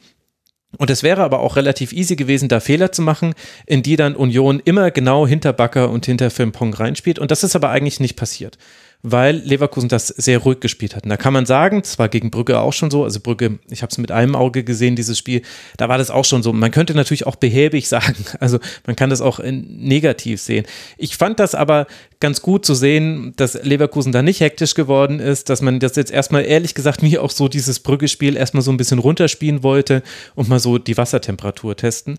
Und dann wäre das halt vielleicht ein 0-0 geworden oder man hätte das auch verlieren können. Aber das hat schon relativ stabil geklappt. Die großen Fehler, die haben einfach gefehlt bei Leverkusen diesmal, sowohl im Spielaufbau als auch dann später. Und dann hat halt Union die großen Fehler gemacht. Jonas hat es ja wunderbar beschrieben. Die Entstehung der Tore war ja vor allem beim 0-1 und beim 0-2 einigermaßen absurd und dann sind es halt Konter, Konter, Konter. Aber Leverkusen hat eben wenig bis gar keine Fehler gemacht. Und das ist, glaube ich, das Gute, aber du wirst natürlich nicht in jeder Partie so durchkommen damit. Das ist, äh, also offensiv müssen da schon noch Dinge passieren. Ob es da wirklich Ketchup-Flaschen-Prinzip man das jetzt auch gegen Köln sieht, kann natürlich sein. Also Köln und Stuttgart sind die nächsten beiden Gegner für Leverkusen. Das ist natürlich auf der einen Seite gefährlich, weil das sind äh, Tabellennachbarn und gerade wenn du gegen den VfB verlieren solltest zum Beispiel, dann könnte der wieder vorbeiziehen und dich ganz unten drin halten. Auf dem Papier sind es aber natürlich Aufgaben, die machbarer sind als Union, um es jetzt mal so zu formulieren. Also mal gucken, wie, wie Leverkusen aus dieser englischen Woche rauskommt. Ich glaube, die positiven Dinge sind wirklich, Diaby äh, ist einfach die Verstärkung, die er über lange Zeit war. Andrich spielt sehr, sehr stabil. Jetzt haben eben sogar Sorgenkinder getroffen. Hast du ja schon angesprochen, Jonas Bakker und Losek. Und auf der anderen Seite ist für Union ja auch nicht so viel passiert. Was ich da allerdings interessant fand, äh, Jonas, war, also wir wussten schon immer, dass es bei Union ein Problem ist, wenn man in Rückstand gerät. Jetzt ist das noch nicht so häufig vorgekommen in dieser Saison. Deswegen die Statistik dazu zu zitieren, lohnt sich nicht so wirklich. Aber was ich da interessant fand, war, dass man ja eigentlich das komplette Spiel überhin eigentlich relativ torungefährlich war. Und dass die, das Risiko, was man dann gegangen ist in der zweiten Hälfte bei Rückstand, dass es nicht nur zu Gegentreffern nach Kontern geführt hat, sondern ja auch gar nicht so wirklich zu großen Abschlusschancen vorne. Und also Becker und äh, Jordan haben kaum eine Rolle gespielt, wurden ja dann auch ersetzt. Und bisher war es aber häufig so, dann kommen halt Behrens und Michel zum Beispiel und in dem Fall auch noch Seguin in der 59. Und bisher hat es dann immer eine positive Veränderung bei Union bewirkt der Partie aber nicht so wirklich. Und das fand ich einfach nur bemerkenswert. Ja, wobei diesmal kam sie ja dann auch, glaube ich, beim Stand von 0-3, ne? Ja. Also, ähm, ja. Das finde ich sind, das sind ganz fiese Wechsel. also, wenn du äh, reinzukommen beim Stand von 0-3, das ist üblich, aber ah, also das ist, das ist, das ist widerlich. Ähm, ich, und das ist, gerade bei Behrens, der dann halt und, und bei Michel, das sind für mich zwei so ganz typisch, ehrlicherweise auch relativ vergleichbare Spieler. äh, von Union, die aufgrund ihrer schieren Laufstärke ich, und, und, und, und ihrem puren Willen ähm, dann nochmal in der Lage sind, Dinge auf die eigene Seite zu ziehen in engen Spielen. Ähm, deswegen kann man diese Wechsel jetzt äh, bei einem 0-3 in Leverkusen äh, nicht werten. Und jetzt kann, und, und das 0-3 war ja insofern auch was Besonderes, weil das für das ganze Stadion, für den ganzen Club war das eine Befreiung. Also du hast dann auch atmosphärisch äh, ja oder von, von ja überhaupt nicht mehr eine Chance gesehen, dass da noch mal was äh, geht. Union ist auch von der ganzen, die ganze Körpersprache und auch die Ausstrahlung war an der Stelle dann nicht mehr Union-like. Da ist einfach so eine kleine Welt zusammengebrochen. Ähm, und deswegen haben die Wechsel auch nichts mehr bewirkt. Insgesamt kann mich jetzt ehrlicherweise eigentlich auch nicht an eine richtig klare Torchance für Union erinnern. Ähm, du hast schon recht, da ist, da ist in der ersten Hälfte kann ich es ausschließen und in der zweiten Hälfte, ähm, lass mich, lass mich überlegen. Ich, ich kann mich an nichts erinnern. Ich sehe hier auch äh, XG 0,2. Ähm, das ist natürlich sehr dünn. Und ja, ich, ich fürchte, es äh, bleibt nichts, als da relativ schnell einen Haken dran zu machen. Ähm, mhm. bei, aus, aus Sicht von Union Berlin, ähm, weil sie es natürlich viel besser können. Also Riason und Haberer hatten jeweils äh, geblockte Schüsse. Da kommen 0,14 der Expected Goals her. Und dann gab es noch Abschlüsse vom Baumgartel und Leit. Das waren jeweils die Nachschüsse, die sind dann weit vorbeigegangen. Würde ich nicht zählen. Ich habe auch zu keinem Spiel weniger Spielszenen mir aufgeschrieben, das muss ich sagen. Das muss man bei einem 5-0 erstmal schaffen. Also, das ist hier gerade so, dass ich es in den einstelligen, äh, in den zweistelligen Bereich hineingeschafft habe bei den Szenen. Wir haben noch, Celine, eine Nachfrage beziehungsweise eine Meinungsäußerung von einem Hörer bekommen. Pitbull-Giraffe hat einen sehr, sehr langen Beitrag geschrieben. Er hat äh, am Ende geschrieben, dass er eine Stunde dran gesessen war. Und dann fragt man sich, was hat äh, Pitbull-Giraffe so erregt, dass äh, er so lange über Leverkusen schreibt und es ist die Personalie Simon Rolfes. Er fragt sich, wann denn mal Kritik an Simon Rolfes angebracht wäre und er macht das äh, nicht nur an diesem Transfersommer fest, da ist es glaube ich relativ einfach zu sagen, dass da Leverkusen bestimmte Positionen einfach nicht dicht, dicht genug besetzt hat, vor allem das zentrale Mittelfeld, also das defensive zentrale Mittelfeld. Und er bezieht das aber auch auf den Trainerwechsel hin zu Xabi Alonso, den er einen Sammy Hüppje 2.0 nennt, auch wenn er damit nicht über Alonso urteilen will. Aber er sagt eben, naja, Alonso hat noch nichts erreicht in seiner Trainerkarriere. Mit der zweiten von Real Sociedad äh, im Schnitt irgendwie 1,4 oder 1,5 Punkte zu holen, ist jetzt eigentlich nicht so unbedingt äh, die bestmögliche Empfehlung. Und er führt das alles eben immer auf äh, Simon Rolfes zurück. Wie würdest du denn jetzt diese, man kann ja jetzt schon sagen, es war eine verpatzte Hinrunde für Leverkusen mit Trainerauswurf von Seo Arne, mit eben den Ergebnissen, wie wir sie gesehen haben in der Liga und im Wettbewerb. Wie kritisch wärst du denn da mit jemandem wie eben Simon Rolfes, der in seinem ersten Jahr ja der sportlich Hauptverantwortliche dafür ist? Puh, das ist eine gute Frage. Ähm, also Klar, die Hinrunde war von Leverkusen ja bislang nicht gut. Das kann man natürlich auch an der Tabellenposition ablesen. Ähm, ich würde jetzt aber noch nicht sagen, dass jetzt Alonso irgendwie eine komplette Fehlbesetzung war. Ähm, ich finde, man hat durchaus in den letzten Wochen auch gesehen, dass sich eine, die, einige Dinge eben zum Positiven verändert haben. Ähm, vor allem, wenn ich jetzt mal daran denke, dass ähm, natürlich Leverkusen auch in der Defensive einfach viel, viel besser steht, sie weniger Chancen und Schüsse zulassen. Ähm, ich meine, klar, gleichzeitig ähm, ging dann natürlich in der Offensive in den letzten Spielen nicht so wirklich viel, ähm, dass man fast irgendwie so den Eindruck hatte, dass die Offensive relativ statisch agiert. Ähm, also grundsätzlich, ja, war es schon keine gute Hinrunde, aber ich würde jetzt auch nicht sagen, dass jetzt alles eine Katastrophe war und man da jetzt nach dem Trainerwechsel überhaupt keinen Fortschritt gesehen hat. Ähm, ja, ich persönlich würde da jetzt erstmal noch so ein bisschen abwarten, was in der Winterpause passiert ähm, und wie sich das dort dann entwickelt. Ähm, ich glaube, da wird dann Leverkusen auch auf dem Transfermarkt noch ein bisschen nachlegen müssen, ähm, da so ein bisschen ja in den Schwachstellen nachlegen müssen. Ähm, und ich glaube, da, erst dann würde ich mir so ein wirkliches äh, ja, Fazit erlauben wollen. Hm. Jonas, wie siehst du die Also Lage? ich, ich, ich bin ähm, Ach, keine Ahnung. Vielleicht bin ich auch befangen. Ich bin Simon Rolfes Fan. Äh, schon immer. Das, äh, noch als er, äh, Achtung, Sechster beim SSV Reutlingen war. Hei, hei. Das, ist jetzt, das ist jetzt sehr lange her. Ähm, ähm, das, ich, ich finde, das ist ein ausgesprochen äh, angenehmer und sympathischer Zeitgenosse als Spieler wie jetzt als Sportfunktionär. Sportfunktionär ist jetzt aber auch, um Gottes Willen, was, äh, da bin ich, äh, die 70er Jahre möchten ihre Vokabel zurück, äh, als, als Manager. So, ähm, also Leverkusen ist das große Mysterium dieser Bundesliga-Saison und ähm, da sind wir glücklicherweise nicht die Einzigen, denen es so geht, sondern das geht Simon Rolfes und den Verantwortlichen bei Bayer 04 äh, ehrlicherweise auch so. Und da sind wir schon beim Problem. Also, du guckst dir, du guckst dir den Kader an und du kommst in keiner Weise drauf, dass diese Mannschaft in solch große Probleme geraten kann.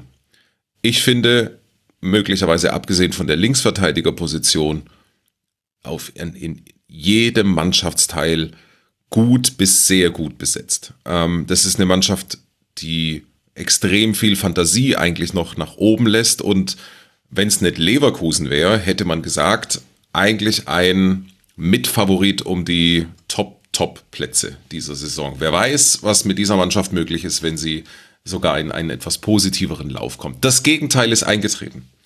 Ähm, kleine Begegnung am meine zweiten oder dritten Spieltag mit einem Spieler der Mannschaft, äh, der sinngemäß äh, mir zu verstehen gegeben hat, naja, also die Luft ist raus.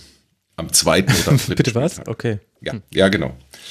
Ähm, und das ist ähm, einfach in dieser Mannschaft, in, in dieser Mannschaft ist eine eigene Dynamik entstanden, die ganz schwer zu greifen und ganz schwer äh, zu packen ist. Und das ist dann letztlich auch dem Seoane halt zum Verhängnis geworden, weil er es nicht mehr geschafft hat, diese Negativdynamik zu brechen.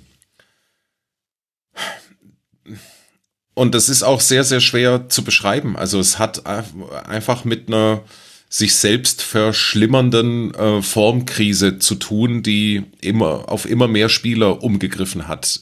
Das Führungsspielerproblem, wenn man es denn so beschreiben will, ist, das ist ähm, ihnen jetzt zum Verhängnis geworden. Also es sind halt einfach wichtige, für die Kabine wichtige Spieler nicht mehr da.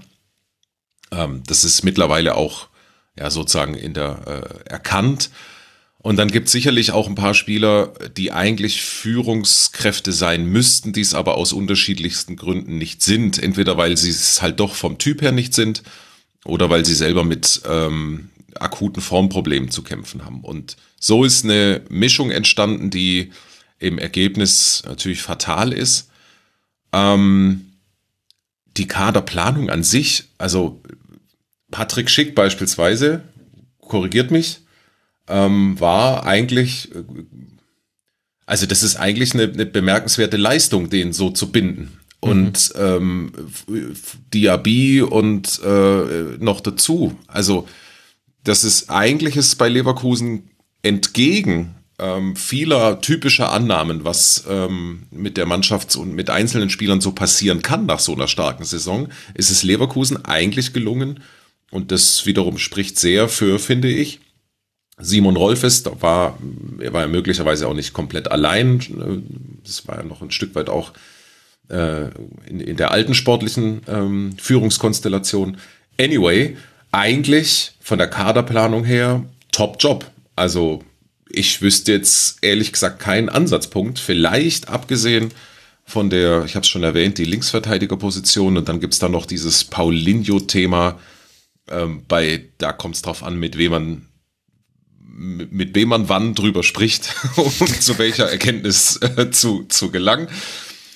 Dass es ein gewisses Risiko birgt, einen unerfahrenen Trainer ähm, auf diese Position zu setzen. Das ist, das liegt in der Natur. Also ja, natürlich. Ähm, nur ich, ich, ich finde schon, dass es, es ist möglicherweise eine mutige Entscheidung. Ja, mutige Entscheidung finde ich aber per se eigentlich immer ganz gut. Ähm, ich finde, Xabi Alonso ist eine unglaublich facettenreiche und spannende Persönlichkeit. Für mich einfach als Begleiter sozusagen der Bundesliga ein totaler Gewinn, als Figur, als, als Typ. Ähm, ich finde, das macht Leverkusen spannend, spannender. Ähm, und natürlich ist das sein erster großer Club. Also natürlich hat er sozusagen keine große Erfahrung im Umgang auch mit solchen Krisen, äh, schon gar nicht auf dem hohen Niveau. Aber so what? Also ich, ähm, ich finde das eine total charmante und ähm, ja, spannende Personalie. Ähm, das ist für mich mindestens ein Grund mehr, irgendwie zu gucken, was ist denn so bei Leverkusen los. Ähm, und dementsprechend ist es nach, was, was sind wir jetzt? Fünf Wochen alt mit äh, Xabi Alonso. Also natürlich auch noch weitaus zu früh, um ein Fazit zu ziehen. Dass es jetzt kein unmittelbarer Trainerwechseleffekt war. Also darauf kann man jetzt sozusagen aber auch das ergibt sich schon aus dem Kalender und aus der Dichte der Spiele. Darauf kann man kommen. Es ist in dieser Hinrunde nicht möglich, auf Knopfdruck irgendwas zu verändern, sondern in diesem Kalender, in dem Leverkusen speziell als Champions League-Truppe auch noch war, ist im Prinzip klar gewesen, alle Abläufe, die nicht bis Ende August sitzen, äh, die wird man im Oktober nicht mehr reinbringen. Und äh, grundlegende Dinge sind dann auch einfach nicht mehr zu verändern. Deswegen kann man glaube ich, zu einer ernsthaften Bewertung wirklich erst nach dem Reset, nach der Winterpause und dann natürlich irgendwann mal im Frühjahr kommen. Celine, wie ist dein Blick auf die Situation in Leverkusen? Ja, also ich würde eigentlich das, was Jonas jetzt gerade alles angesprochen hat, würde ich so eigentlich auch unterstreichen. Ähm, ich habe auch nicht so wirklich verstanden, wie eine Mannschaft wie Leverkusen plötzlich dann eben da unten landen kann, weil ich eigentlich auch finde, dass der Kader nicht so schlecht ist. Also er ist auf jeden Fall deutlich besser, als es die Tabellenposition vermuten lässt.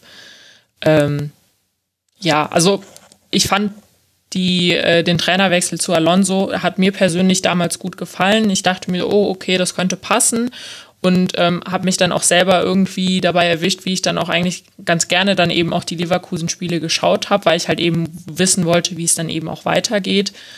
Ähm, aber ja, also ich könnte mir gut vorstellen, dass jetzt eben dieses Spiel gegen Union vielleicht eben so die Trendwende eingeleitet hat. Ähm, ja, ich glaube, da muss man einfach abwarten, wie sich das jetzt so die nächsten Wochen entwickelt. Ähm, ich persönlich bin auch der Meinung, dass es nach der Winterpause, dass dann das, was Alonso mit Leverkusen vorhat, dass das dann auch deutlich besser greifen wird.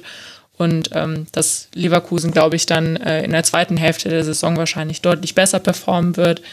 Aber ja, da sind irgendwie gerade noch ein paar Fragezeichen und ähm, ich glaube, wirklich schlau wird man da eben erst wirklich nach der Winterpause. Ja, also über Alonso wollte Pitbull Giraffe jetzt auch nicht den Stab brechen. Das hat er auch nochmal geschrieben. Das habe ich dann vielleicht ein bisschen falsch eingeleitet. Ich will, also wir müssen dann, können dann den Leverkusen-Part auch zumachen, aber ein, ich möchte schon eine Perspektive noch äh, meinerseits dranbringen. Ich finde schon, dass man bei der Kadergestaltung Probleme hätte erahnen können in der letzten Saison. Also letzte Saison war es so, Florian Wirtz verletzt sich schwer in diesem sehr schwachen Derby gegen den FC oder Nachbarschaftsduell, man soll es ja nicht Derby nennen. Naja, da haben wir halt zwei Teams gegeneinander gespielt, die nah beieinander liegen. Und äh, danach äh, dachte man, okay, jetzt wird es echt schwierig für Leverkusen. Und dann haben die ja äh, wirklich einen guten Ergebnislauf hingelegt. Und Seoane wurde damals wortwörtlich gefragt in einer Pressekonferenz, sagen Sie mal, Herr Seoane, was, was haben Sie denn gemacht? Und Seoane hat gesagt, bemerkenswert offen, ey, ich habe keine Ahnung müssen Sie die Spieler fragen. Ich stehe selbst draußen und denke mir, ist ja mega, ist ja klasse, ist ja super, wir gewinnen ja alles. Also sprich, schon im letzten Jahr in der Hinrunde, da hat Leverkusen, finde ich, deutlich overperformed. Und wenn man sich, und im Winter war ich gespannt, äh, im Sommer, Entschuldigung, hat sich alles verschoben in meinem Kopf. Da war ich gespannt, okay, wird man jetzt weiter einfach junge, schnelle Spieler für die Offensive holen, so wie man es immer gemacht hat? Oder geht man eben noch mehr aufs defensive Mittelfeld, wo du eben mit Andrich, Palacios und Aranquis vielleicht drei Spieler hast, die so ein klares Profil haben, dem und so weiter, den lasse ich nicht als klaren Sechser zählen. Ähm, und wird man auch für die Innenverteidigung was machen? Weil da würde ich dir schon widersprechen, Jonas. Also Tabsoba, Tar, Hinkapir und Kosunu, das sind die drei, die vier Innenverteidiger für drei Positionen, die man hat. Selbst wenn man vielleicht mit Viererkette geplant hätte, dann wären es eben äh, zwei Portion, äh, Positionen. Wer von denen spielt zehn Spiele lang fehlerfrei oder weitgehend fehlerfrei? Außerhalb. Ja, dass Jonathan Tah das eigentlich kann. Na, Ja. kann er das Ah, ja, wirklich? Wann, wann hat ja, er das denn mal gezeigt über zehn Spiele? Ich weiß nicht. Ich bin da. Also ich finde, das sind alles keine schlechten Spieler. Das will ich jetzt nicht damit sagen. Aber das sind doch nicht die Säulen einer Mannschaft, die von hinten raus das Spiel lenken und erstmal verhindern, dass Leverkusen Gegentore bekommt, weil das ist ja das eigentliche Problem. Tore schießt man ja sogar jetzt, auch wenn es jetzt mit fünf natürlich jetzt ein bisschen viel waren, aber 21 hat man nach 13 Spielen. Aber ich finde sowohl Also- Tapsoba als auch Kosunu, als eben auch Tar und Hinkapier auch, der spielt da sogar oft da noch links, sind doch alle für, für Fehler innerhalb eines Spiels gut. Also das sind mindestens mal für Tar, eigentlich noch eher für Tabsoba.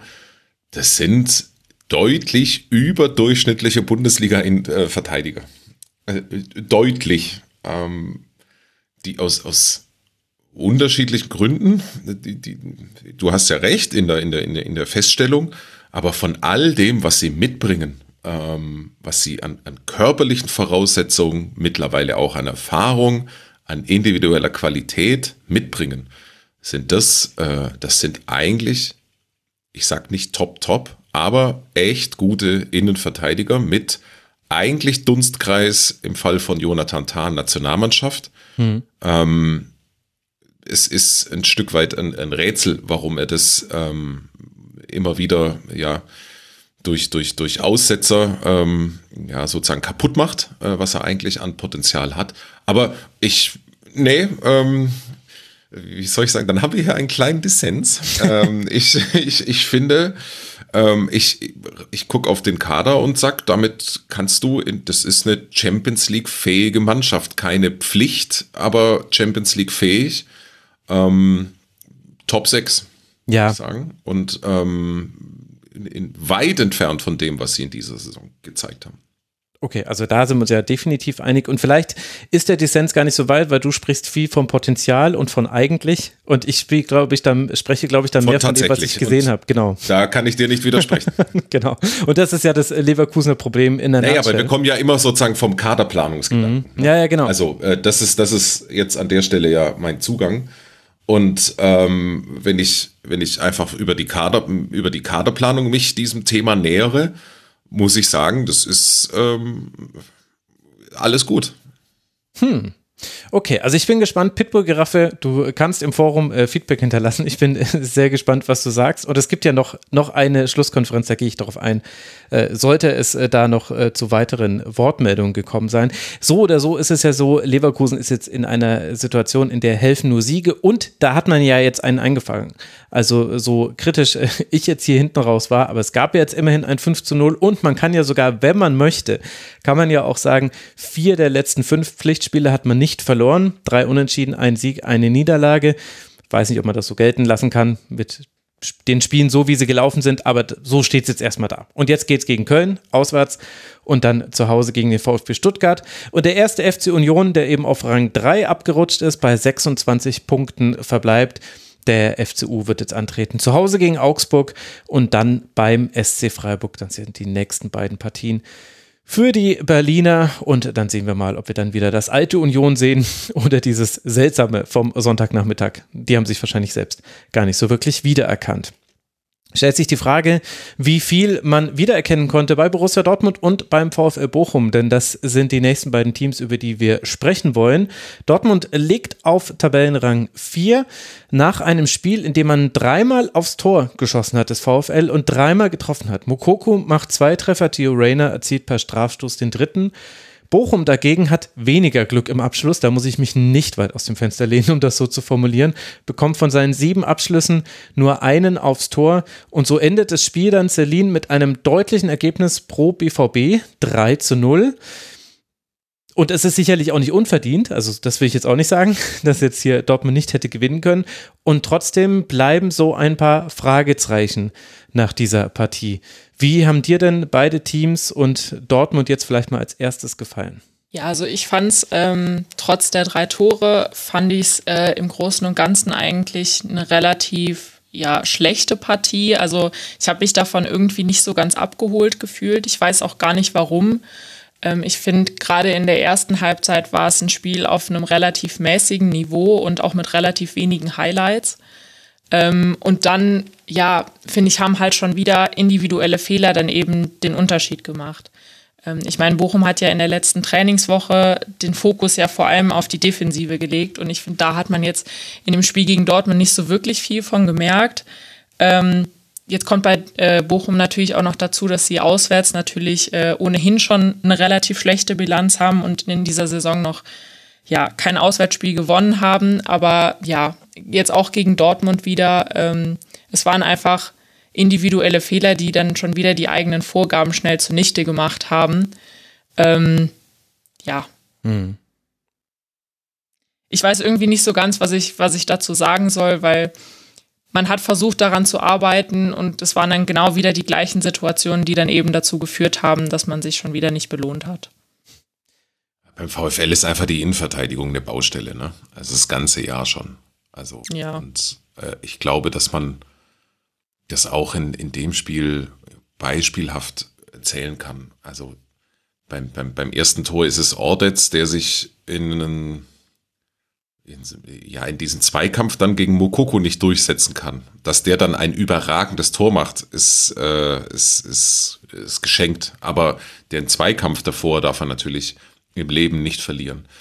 Und dann stellt Lampropoulos wenig später ich meine, das sind die zwei eigentlich diejenigen, die für Stabilität sorgen sollen und müssen, die ähm, natürlich auch durch diverse Verletzungsprobleme ähm, halt sich nicht aufeinander haben einspielen können und so zusammengewürfelt worden sind. So stabil Bochum auf den Außenverteidigerpositionen ist. So wackelig ist es halt in dem Mannschaftsteil. Es war ehrlicherweise von Beginn der Saison an klar, dass das der kritische Punkt wird und das ist jetzt halt auch der kritische Punkt. Lampropoulos äh, das ist, ist schon so, so auf Bundesliga-Niveau schon ein bisschen leicht stümperhaft, äh, dieser, dieser Elver, äh, den er dann verursacht. Hm. Ja gut, und dann steht es halt 0-2 in Dortmund aus, aus Bochumer Sicht und deswegen kann man auch zu so einem, also ich, ich glaube, mir ist einigermaßen klar, wie du, Max, auch zu diesem etwas äh, gemischten Fazit kommst. Es war natürlich schon so, dass die Bochumer eigentlich offensiv ihre Möglichkeiten hatten. Äh, da war ein bisschen Pech drin. Ähm, Ose Tutu trifft den Pfosten. Dann äh, da war, da war schon noch ein bisschen mehr drin. Anti Ajay hat so eine, hat eine Chance und auch Hofmann steht im Abseits bei seinem Treffer. Hofmann steht im Abseits bei einem, bei einem herausragenden Tor, das er eigentlich erzielt, genau.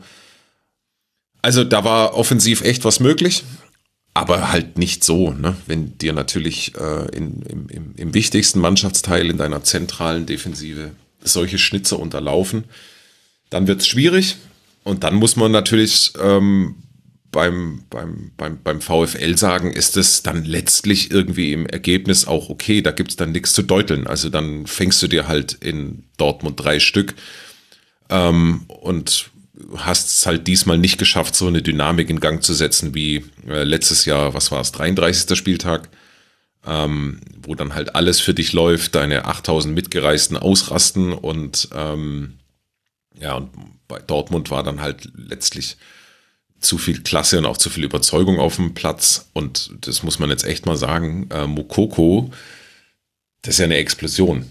Also ähm, die wenn man seine ganze Karriere anguckt, jetzt nicht komplett überraschend kommt. Ne? Also das ist ja eigentlich sozusagen die vorausgesagte Explosion.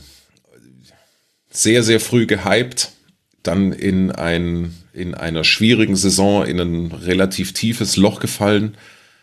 Da hat möglicherweise Marco Rose, das hat er auch mal äh, ja, mehr oder weniger eingeräumt, ist möglicherweise auch verpasst, äh, ein Draht mit dem Spieler so aufzubauen, dass er auch mal durch Phasen mit geringerer Einsatzzeit kommt. So, und jetzt hast du dies ja auch so ein bisschen aus der Not geboren. Ne? Also, ähm, das ist ja ein, ein, ein schicksalshafter Fall auch irgendwie, weil ähm, seine Einsatzzeiten sind ja unter anderem auch deswegen so hoch, weil der eigentliche Stürmer mit einer Hodenkrebserkrankung kämpft. Ähm, jetzt hat er Einsatzzeit, ja, die, die, die, die er dringend gebraucht hat und du siehst, was das mit einem Spieler macht. Dann macht er das eine entscheidende Tor gegen Schalke mhm. und hat mittlerweile, was haben wir jetzt? Hat er sieben? Sechs? Äh, sieben. Sieben Tore, meine ich, äh, in, in der Liga. Und, in der Liga sind es, glaube ich, ähm, sechs. Dann sind sechs, alles klar. Äh, richtig, Aber noch dann, drei Assists genau, das dazu. waren, das waren, das waren fünf und sechs. Also in, in, in jedem, also speziell im 1 zu 0, da steckt ja so viel Überzeugung drin. Ja. ja, also in, in äh, unglaubliche Handlungsschnelligkeit. Das ist doch ein Tor, das schießen eigentlich nur durchzusetzen. 28-Jährige. Also ich verstehe gar nicht, warum ein 17-Jähriger das schon so macht. Ja, und das ist das, was ihn, also das ist das, was ihn auszeichnet. Ne? Das ist ein, äh, es ist ja nicht zu erkennen, ob das ein Links- oder ein Rechtsfuß ist. Ähm, das ist, also der natürliche Fuß ist angeblich links, äh, aber es ist nicht zu sehen. Ähm, der ist mit beiden Füßen nahezu identisch stark. Ist im Übrigen kein Spieler mit ganz großem Tempo ähm, und der hat auch nicht äh, unendlich viel Beschleunigung. Also das ist kein Konterstürmer und das ist äh, oder nicht so sehr der Konterstürmer, sag mal so. Ähm, und in den körperlichen Voraussetzungen ja jetzt auch nicht übertrieben äh, gut, sondern mu muss schon auch gucken, wo er bleibt. Aber diese, diese Abschlussqualität ähm, für einen 17-Jährigen, ähm, wie der den, das 1-0 reinwuchtet und beim, was ist es, das 3 0 dann mit seinem rechten Fuß ähm, cool genug bleibt, aus der Distanz den so drüber zu lupfen. Also das ist schon, das ist, pff, fällt einem wenig Vergleichbares, oder mir zumindest, fällt mir wenig Vergleichbares dazu ein. Ähm, und es ist unterm Strich, wenn ich mir überlege, wie ich mit 16 oder 17 war, wie äh, dumm, unreif und für diese Welt in keiner Weise äh, gemacht, ja, äh, was auf den Jungen schon alles eingeprasselt ist, möglicherweise, also ohne dass er so wirklich was dafür kann, ja, der kann halt irgendwie außergewöhnlich gut Fußball spielen und was dann so passiert äh, um dich herum, äh, das war ja so eine so eine Profi-Wertung mit Ansage, möglicherweise auch vielleicht nicht so cool, wie Borussia Dortmund das dann damals gemacht hat äh, mit seinem 16. Geburtstag und endlich äh, da verspielen. Das war schon von vornherein eine Erwartungshaltung, die da aufgebaut worden ist. Das war von, das war so eine programmierte Fallhöhe. Also umso erfreulicher ist es, ähm, wenn man dran denkt, dass der in einem Frühjahr eigentlich in einem echt mäßigem Zustand war und die Zeichen auf Abschied standen. Ähm, umso erfreulicher ist es, dass das jetzt so funktioniert und ich kann mich einfach sehr, sehr, sehr an diesen beiden Toren erfreuen, weil ähm, hm. das, sind, das sind schon echt außergewöhnlich gute Dinge. Ja, ich glaube, wir müssen da gar nicht drüber reden, dass das, was er da jetzt auch gegen Bochum gezeigt hat, einfach super stark war und auch die letzten Wochen, also wie man in dem Alter konstant so gute Leistungen bringen kann, das ist schon beeindruckend. Ähm, was mir jetzt aber noch so ein bisschen aufgefallen ist, wir haben ja eben viel über die Innenverteidigung geredet. Ich finde, man muss bei Bochum aber eben auch ein bisschen über Riemann sprechen, weil ich finde, mhm. ähm, beim 1 zu 0 hat er sich ein wenig verschätzt. Beim 3 zu 0 kam er da nach einer Ecke, äh, ist er zu weit aufgerückt, kam dann nicht mehr ähm, zum Tor zurück ähm, und ist dann halt dadurch eben, sah er in der Situation dann einfach nicht gut aus. Ähm, und so wirklich nicht beteiligt war er eigentlich äh, am 2 zu 0 bei dem Elfmeter, wo er dann einfach auch nichts mehr ausrichten konnte. Ähm, ja, also ich finde, es hat nicht nur an der Innenverteidigung bei Bochum gelegen, sondern in Teilen eben auch an Riemann. Ähm, aber ich finde, am Ende kann man eben sagen, dass Dortmund nicht gut gespielt hat, aber es hat halt dann irgendwie doch gereicht äh, für Bochum. Ähm, einfach weil sie dann eben auch die individuelle Qualität hatten, ähm, die Bochum dann eben in vielen Situationen gefehlt hat. Also ich glaube, es war ein Freistoß, den er geschlagen hat, äh, nicht eine Ecke vom 13 Uhr. Da so. habe ich mich auch gefragt, warum er nicht wieder zurückgelaufen ist in sein Tor. Aber ja. das wird er sich im Nachhinein auch gefragt haben. Ich meine, er hat natürlich nicht damit gerechnet, dass der Ball so schnell mit zurückkommt. Ähm, ja, ich ähm, das ist durchaus, also da kommen viele Dinge zusammen bei Bochum, durchaus auch ein bisschen mit Ansage. Also ich meine, die haben Maxim Leitsch und Bella Kotschap haben sie verloren äh, in diesem Sommer. Das heißt, wir alle wussten, auf die Innenverteidigung richten sich alle Augen. Dann hatte man da, Masovic ist gerade verletzt, Heinz hat man dann spät nachverpflichtet. Der wirkte dann wie eine ganz gute Ergänzung, hat äh, beim Spiel gegen Bayern, auch wenn das mit 07 sehr deutlich lief, aber gleich schon viele ordnende Funktionen übernommen, hat sich aber dann halt auch verletzt. Also da kommen viele Dinge zusammen. Ich habe mal, weil Jonas das gerade gerade so gesagt hat, äh, rausgesucht von 424 auf Bundesliga.de gelisteten Spielern. Jonas, was schätzt du? Wo liegt äh, Mokoko bei seiner Spitzengeschwindigkeit? Auf welchem Platz, so grob? Oh, der ist in der, in der Spitzengeschwindigkeit ist der gar nicht so verkehrt. Ähm, das weiß ich, aber die Beschleunigung ist schlecht. Ähm, aber äh, jetzt, äh, nee, sag's. Also es ist auch von der Spitzengeschwindigkeit her, ehrlich gesagt, nicht so krass. Auch Platz 159. ja, okay. Ja. Also 32,99 kmh äh, ist, ist natürlich völlig okay und mir würde er sowieso da, also mir läuft er quasi auf den ersten fünf Metern sieben davon, das ist, das ist schon klar, aber halt im direkten Vergleich dann tatsächlich auch in der Endgeschwindigkeit her nicht so schnell. Und das hätte ich aber gar nicht so gedacht. Ich hätte ihn nämlich auch schneller eingeschätzt, deswegen habe ich es nochmal nachgeguckt, als du es gesagt hast. Ja, das ist, das ist der Grund, warum er halt zu diesem, also er passt nicht wirklich zu einem Konteransatz. Und das ist, äh, sagen wir mal, seine große Schwäche, wenn du so willst. Und ähm, lässt sich auch sehr schwer trainieren halt einfach. Also da fehlt halt so viel. Ähm, da, na, natürlich kann man an, an, an, Geschwindigkeit ein Stück weit arbeiten, aber da fehlt halt so viel. Das wird kein äh, Sprintmonster mehr. Und ähm, das, das ist der eine große Aspekt, der seinen körperlichen Voraussetzungen einfach fehlt ähm, im Vergleich zu, wenn er das jetzt auch noch wäre, dann ähm, wird man nochmal über eine ganz andere Kategorie sprechen. Ich glaube, ansonsten ist aber schön zu sehen bei Dortmund generell, also nicht nur, dass man solche Spiele jetzt auch souverän gewinnt, also jetzt nicht vergessen, das ist das, was wir oft Borussia Dortmund auch vorgeworfen haben schon, dass man dann solche Spiele nicht effizient äh, zu Ende gespielt bekommt. Ich glaube, die Spiel... Findest du, das ist ja dieses Jahr nicht ihr Problem, muss man ja sagen, finde ich. Ich finde, dass dieses ja. Jahr muss, also äh, Borussia Dortmund, finde ich, ist fair bewertet. Also mit äh, jetzt 25 Punkten die haben ähm, viele enge Spiele gezogen. Und ähm, es gibt eigentlich, also denkt nur an das Frankfurt-Spiel letzte Woche. Ja, ja, genau. Und genau, dann gibt es ja. gibt's diverse knappe Das Freiburg-Spiel kann man auch mitnehmen, das Hertha-Spiel kann man so, dazu nehmen. Also ja, genau. das stimmt. Also ich, ich finde, Dortmund kann sich weiß Gott nicht beschweren. Die sind, äh, die stehen gut da für die Leistungen ähm, jetzt nach äh, 13 Spieltagen. Und die Niederlagen, die sie äh, kassiert haben, also korrigier mich, aber die gehen auch alle in Ordnung. ja, ja, ja, ja, das, das, das, meinte ich nicht. Ich meinte, es wird quasi oft äh, Dortmund äh, vorgeworfen, dass man eben solche Spiele nicht souverän zu Ende bringt, dass es eben eng wird. Aber jetzt hast du hier eben jetzt nicht ein 1-0 bei Hertha oder eben dieses 3-2 ja, okay. da in Freiburg, wo einer der Treffer nicht, irregulär, nicht regulär war und so weiter, sondern du hast eben 3-0, was schon relativ früh feststeht und auch deswegen sich ja wahrscheinlich die zweite Hälfte so erklären lässt. Ich meine, Dortmund hat auch wahnsinnig viele Spiele gemacht. Es sind noch Spiele nach Verletzungen wieder zurückgekehrt und so weiter.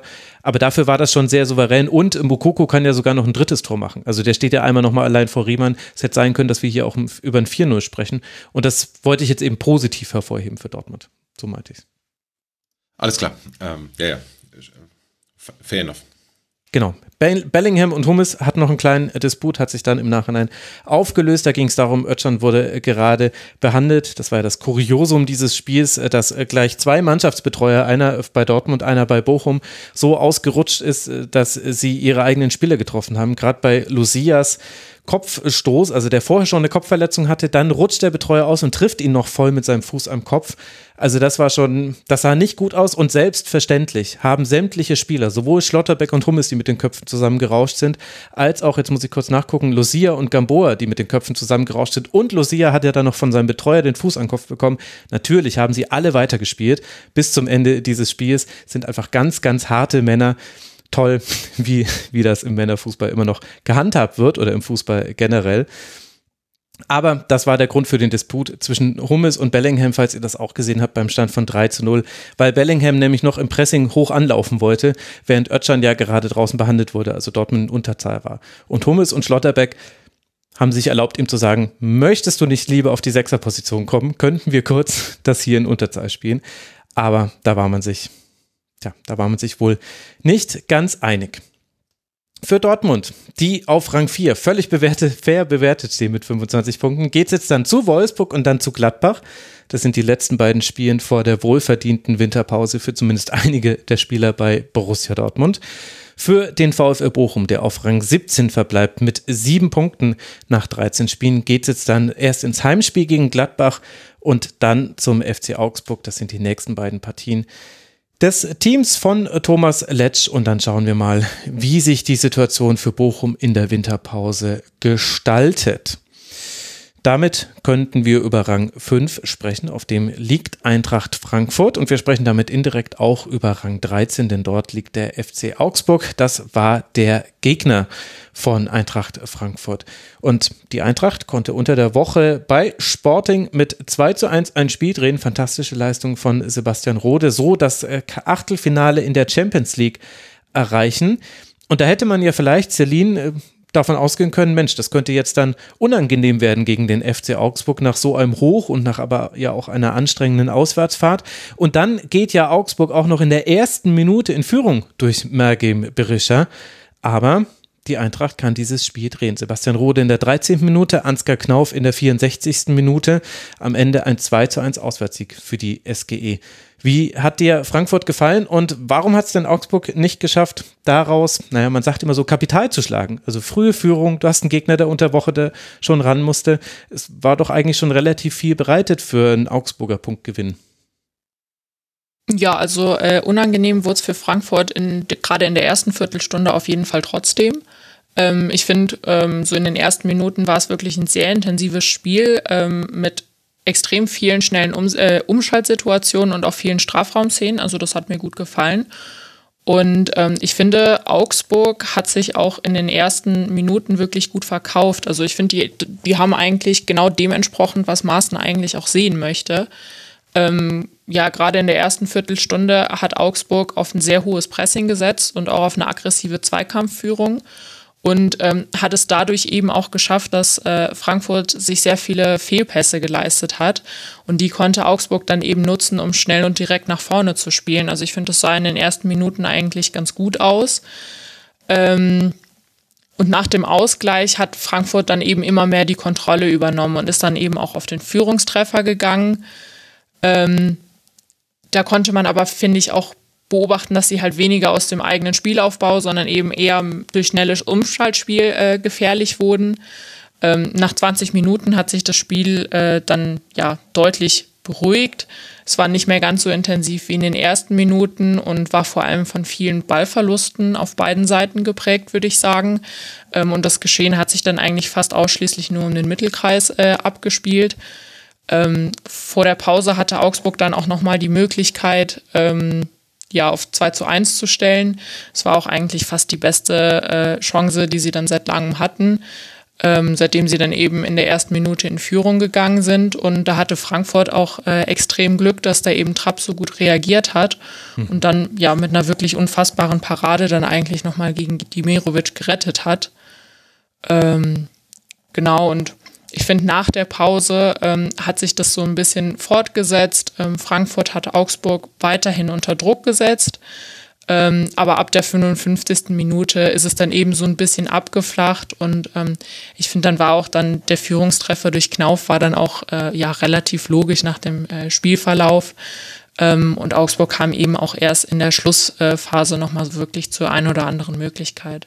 Also ich würde sagen, ähm, unterm Strich war es ein hart erarbeiteter Sieg von Frankfurt, ähm, bei dem letztendlich dann auch ähm, die Paraden von Trapp eben den Unterschied gemacht haben. Aber es geht unterm Strich auf jeden Fall in Ordnung. Jonas, wie haben dir beide Teams gefallen? Ja, also Frankfurt, was soll man da noch sagen? Ne? Also das ist eine unfassbare Woche. Ähm, es ist also dass, dass, dass sie ohnehin, dass sie jetzt überhaupt äh, diese Champions League Qualifikationsachtelfinale geschafft haben, ist, äh, ist unglaublich. Äh, in, einer, in einer schwierigen Gruppe, wie die Mannschaft jedes Mal, nahezu jedes Mal, äh, wenn sie muss, sich in so einer K.O.-Situation wohlfühlt, fast schon, da cool bleibt und dann das Ergebnis auf den Punkt liefert. Das ist irre. Und jetzt kommt ein fast noch größeres Qualitätsmerkmal, weil es ist einfach unglaublich schwer, ähm, und das sieht man so häufig über die Jahre, Dienstag bzw. Mittwoch, Samstag zu spielen und dann Samstag wieder äh, ja, energetisch, körperlich an die Leistungsgrenze zu gehen. Das haben die Frankfurter zugegebenermaßen letztes Jahr schon üben können. Ähm, aber dass sie es dies Jahr auf nochmal einem etwas höheren Niveau erneut bringen, in der, wie ich finde, unangenehmsten Auswärtskonstellation, die es gibt. Also ich kenne eigentlich keinen Spielort, zu dem die 17 anderen so ungern fahren wie Augsburg. Das ist, äh, das, das erzählt einem jeder unisono. Äh, Augsburg tut richtig weh.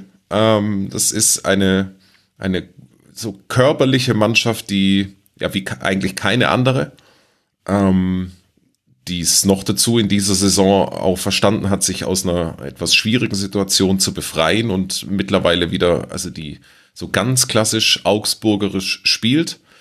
Und das ist eigentlich eine Worst-Case-Konstellation. Kommst aus so einem Champions League hoch und musst am Samstag nach Augsburg. Das meine ich jetzt wirklich voller Wertschätzung im Übrigen beim, beim FCA, weil es eine ganz klare Identität ist und äh, ich finde auch äh, sehr unterhaltsam zum Zugucken, weil es ähm, sehr, sehr mutig auch ist, wie die Augsburger das spielen. So, und das, diese Hürde zu nehmen, da körperlich mitzuhalten, das kann Frankfurt, aber das dann halt auch zu bringen, ähm, letztlich auch vielleicht die, die, die, die eigene Klasse, die ist höher in der Mannschaft. Äh, das, dann, das dann auszuspielen, ganz sicher kein Glanzstück, aber das ist, wäre natürlich auch völlig verfehlt in der Erwartung. Ähm, das dann mit so einer, mit so einer richtig soliden Arbeit äh, über die Bühne zu kriegen und äh, da auswärts 2 zu 1 zu gewinnen, Hut ab. Wirklich Hut ab. Ähm, das, ist, das ist herausragend und das nimmt einfach kein Ende. Und bei den Augsburgern äh, auf der anderen Seite, da hat sich unglaublich äh, viel zum Positiven verändert. Ähm, ich hatte, da war ich nicht allein, wie viele andere nach den ersten Spieltagen wirklich große Sorge, in was für eine Richtung das läuft. Mhm. Das war fußballerisch extrem dünn. Und äh, sie haben ja, sich selber ähm, da rausgekämpft und rausgearbeitet und sind mittlerweile wieder genau der unangenehme Gegner, der sie sein können. Was jetzt gerade fehlt, ist ein Stück Abgezocktheit. Also ähm, eigentlich ist alles da, um noch mehr Punkte zu holen. Ähm, und mittlerweile kann man, hat sich da auch so ein kleiner Führungskomplex entwickelt. Also das jetzt das gefühlt dritte, vierte Mal eigentlich, dass sie so eine Führung, wenn nicht sogar häufiger, dass sie so eine Führung herschenken. Ja, und, also achtmal äh, haben sie geführt, dreimal noch verloren, einmal unentschieden gespielt. Ja, das ist zu viel. Also äh, das ist eigentlich für eine Mannschaft mit dem Skillset, ähm, das ist zu viel. Da musst du, da musst du mehr rausholen, ähm, weil es ja eigentlich voll auch in deine Karten spielt. Mm. Es wäre eigentlich ein ganz klassischer äh, Samstag, äh, also in diesem Samstag sprechen, sprechen einfach von der Konstellation her so viele Dinge für Augsburg, die Frische äh, unter anderem. Ähm, und dann bist du 1-0 vorne und kriegst es dann nicht, nicht solide genug verteidigt. Das ist doof. Gefühlt wäre trotzdem ein Punkt äh, drin gewesen für, äh, für Augsburg. Nutzt halt nix. Ähnliches Ding wie bei Hertha. Wenn man jetzt so die letzten Wochen anguckt, zumindest, äh, den Saisonstart klammern wir aus. Aber die letzten Wochen, würde ich sagen, ähm, hätte Augsburg mehr Punkte holen müssen unter den Leistungen.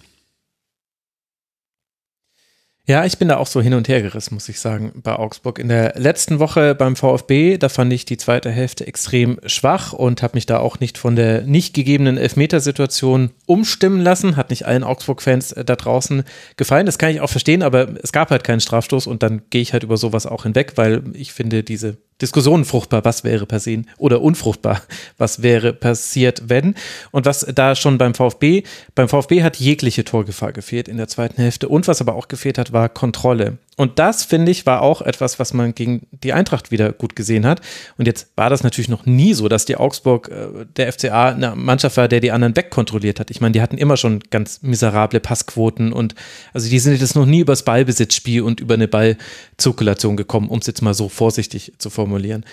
Aber gegen die SGE fand ich, dass das in den Phasen gefehlt hat, in denen die Eintracht sich in dieses Spiel so richtig reingebissen hat, als es um Chance um Chance gab. Und du hast es ja auch schon gesagt, Celine, also dieses 2 zu 1 von Knauf, das war zwar im Entstehen extrem glücklich, weil der Ball da durch einen Wald aus Augsburger Verteidigern hindurch genau die eine Lücke fliegt, die vorher und nachher gar nicht da war, als der Ball da durchgerutscht ist. Aber dennoch war es eigentlich folgerichtig vom Spielverlauf her und die Eintracht hätte noch höher führen können aber hat eben die Eintracht auch nicht. Und ich fand, dass Augsburg es da nicht geschafft hat, das zu beruhigen. Aber was mir gut gefallen hat, war, dass die immer im Spiel drin geblieben sind. Es gab bis zuletzt Ausgleichschancen. Die Eintracht hätte auch bestraft werden können dafür, dass man das dritte Tor nicht nachgelegt hat. Berisha und Demirovic hatten wieder viele Abschlüsse. Ähm, jeweils vier Schüsse hatten die beiden. Man hatte die Möglichkeiten. Jetzt kommen endlich Spieler zurück. Also Arne Meyer durfte jetzt mal von Beginn an spielen. Später wurde dann äh, Vargas noch eingewechselt, Oxford ganz am Schluss und Udo Kai. Also die haben jetzt in diesem Spiel keine große Rolle gespielt. Ich glaube, es spielt aber eine Rolle für alle Anhängerinnen und Anhänger des FCA, dass sie wieder ein paar Minuten bekommen haben. Also da gab es schon noch ein paar positive Dinge. Aber insgesamt ist halt ein ganz großes Problem, wenn du deine Bälle immer so vertikal spielst, dass die immer weg sind, dann kannst du auch wenig verschnaufen.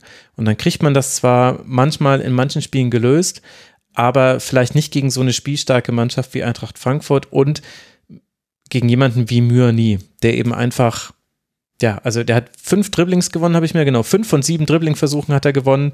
Äh, hat Unglück, hat Pech bei der Szene mit Gikiewicz, wo er ihn ausspielt und dann nur den Außenpfosten trifft. Das hätte eigentlich das 3 zu 1 sein können für die Eintracht. Aber Celine, das war so für mich so der Hauptunterschied eigentlich. In den direkten Duellen gegen die Offensive Lindström, Götze, der jetzt gar nicht so präsent war, der aber wahnsinnig viel gelaufen ist, ist die meisten Kilometer von allen Frankfurtern gelaufen gegen die hatte Augsburg das Nachsehen und konnte dann aber auch nicht verhindern, dass die nicht an Ball kommen, weil Augsburg eben es nicht schafft, irgendwie das Spiel zu kontrollieren. Ja, jetzt kommt bei Augsburg natürlich dann auch noch dazu, dass eben die Doppelsechs aus Recbicai und äh, Grueso gefehlt hat. Ich glaube, ja. das hat auch nochmal einen mhm. Unterschied gemacht, gerade auch für das Thema Kontrolle. Also ich finde, das sollte man jetzt auch nicht außen vor lassen. Ähm, aber klar, also am Ende war es einfach total verdient, weil äh, Frankfurt die besseren und auch mehr Chancen hatte. Ähm, von daher, ja, ist das schon in Ordnung so. Aber wie du schon meintest, Augsburg hat es irgendwie verpasst, da so wirklich Ruhe reinzubringen. Und ich meine, wenn man das Glück hat und in der ersten Minute in Führung geht, dann ja, wäre es schon gut, wenn man das dann noch irgendwie äh, ja über die Zeit gebracht bekommt. Aber ja, ich glaube, dafür war dann Frankfurt einfach auch zu stark. Ja, vor allem auch mit dem Wechsel von Pellegrini auf äh, Knauf. Also ja das haben wir im letzten Schwerpunkt, äh, hat es Alex angesprochen, dass Pellegrini durchaus auch kritisch gesehen wird bei Eintracht Frankfurt. Ich weiß nicht, ob ich ihn deswegen jetzt dann auch kritischer sehe. Das kann natürlich Recency Bias sein und weil ich immer extrem viel auf die Meinung meiner Gäste gebe, äh, ob sich da meine Meinung schon so gedreht hat. Aber Knauf auf dem linken Flügel, ich meine, das wird jetzt nicht in jedem Spiel so gut funktionieren, dass er auch so oft nach innen ziehen kann, denn da könnte sich ein Gegner auch drauf einstellen. Vielleicht hat es Augsburg nicht so gut hinbekommen, aber ich fand schon nochmal erstaunlich, was nochmal besser geworden ist durch die Hereinnahme von Knauf für Pellegrini. Ja, auf jeden Fall. Also ich finde, er wirkte nach der Pause auf jeden Fall als belebendes Element und ähm, ja, mich hat es dann auch für ihn gefreut, dass er sich dann eben auch mit dem entscheidenden Treffer eben belohnt hat.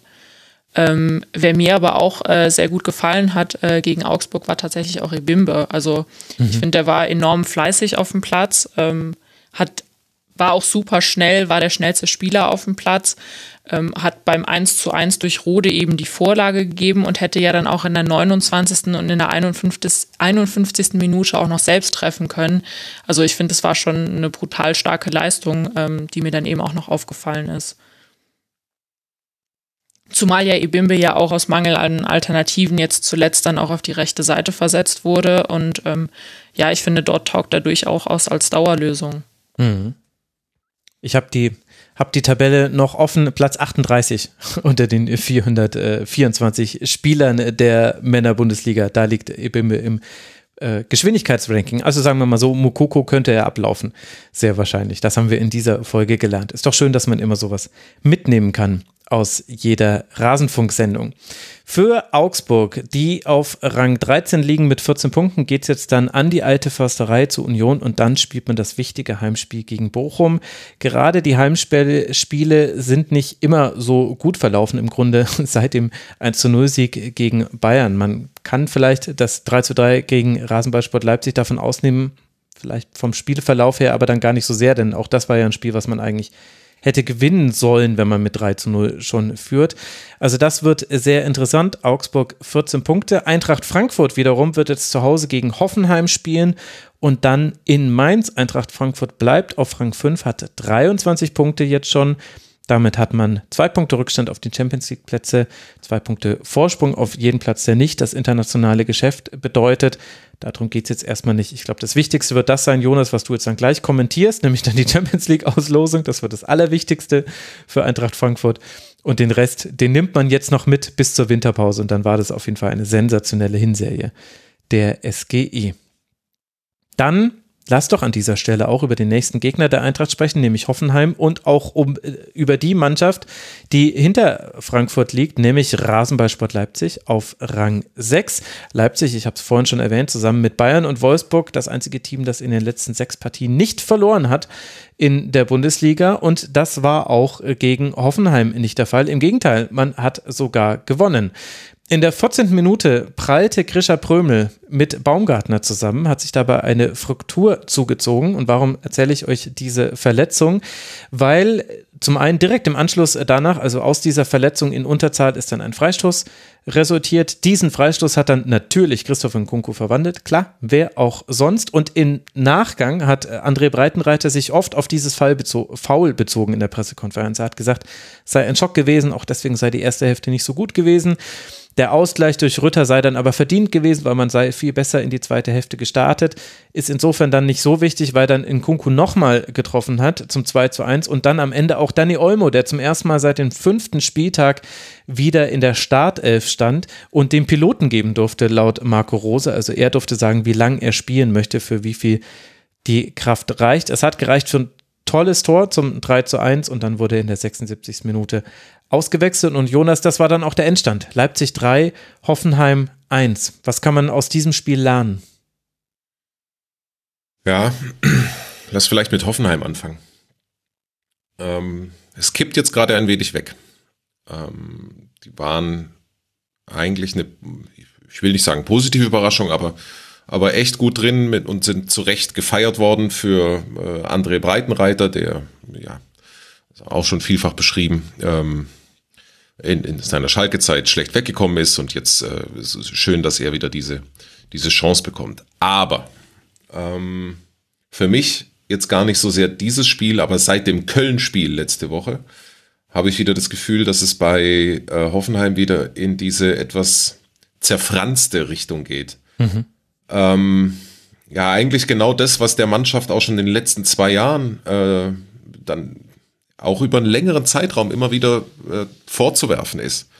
Also, dass sie halt einfach nicht an ihr Leistungslimit kommt. Das hat immer dann Gründe und äh, immer auch gute Gründe, aber äh, er ändert halt nichts an der Tatsache, dass es jetzt wieder in diese Richtung geht. Köln sicherlich noch enttäuschender, fand ich, in der, in der Leistung als jetzt gegen RB Leipzig, weil, wenn man ehrlich ist, das kann schon passieren, dass man gegen Leipzig drei Stück fängt. Kommen wir gleich dazu.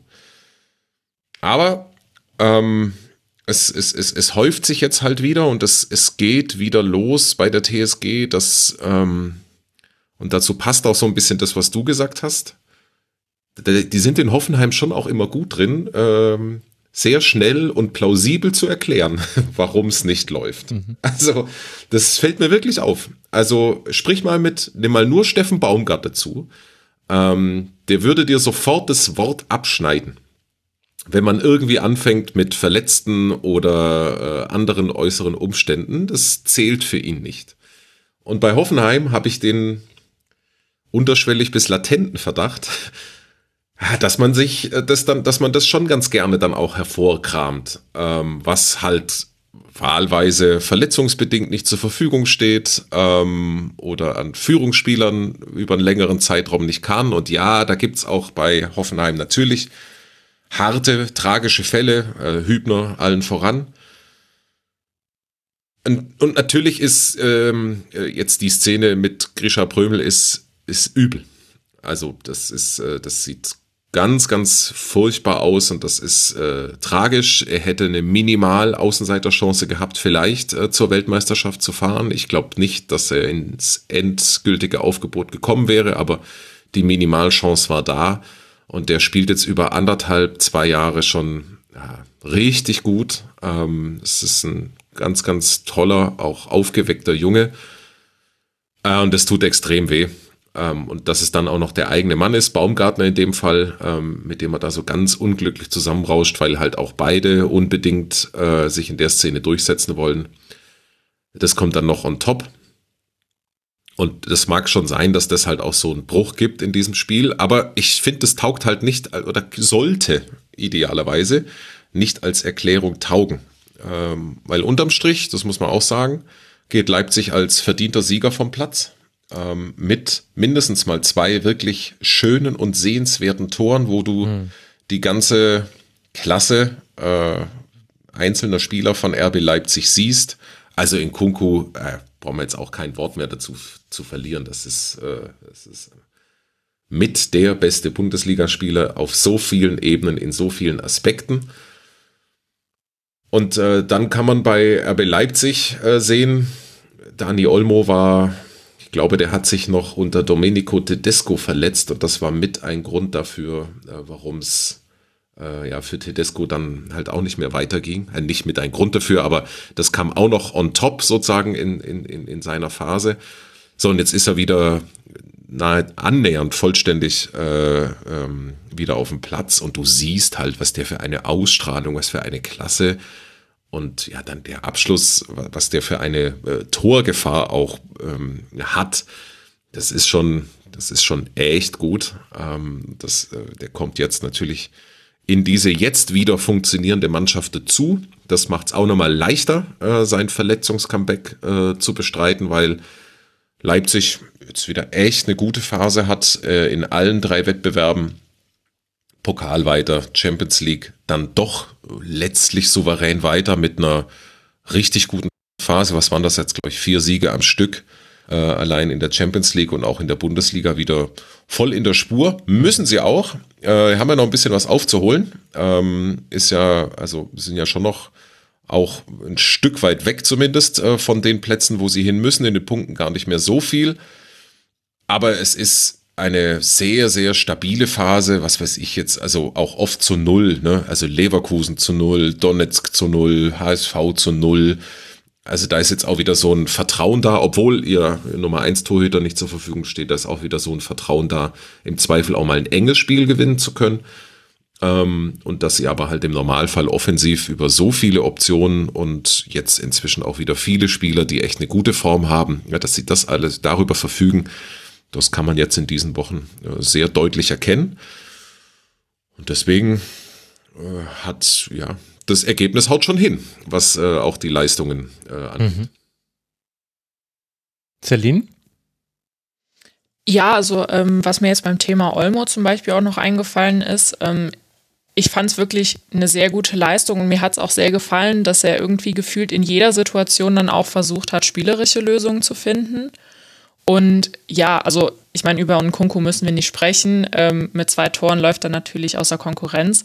Aber ich finde, auch bei ihm hat man gesehen, dass er mit Olmo an der Seite irgendwie noch ein bisschen mehr Spielfreude hatte als sowieso schon. Also ich finde, es war wirklich ein gutes Duo, äh, was da auf mhm. dem Platz stand und was mir auch gut gefallen hat.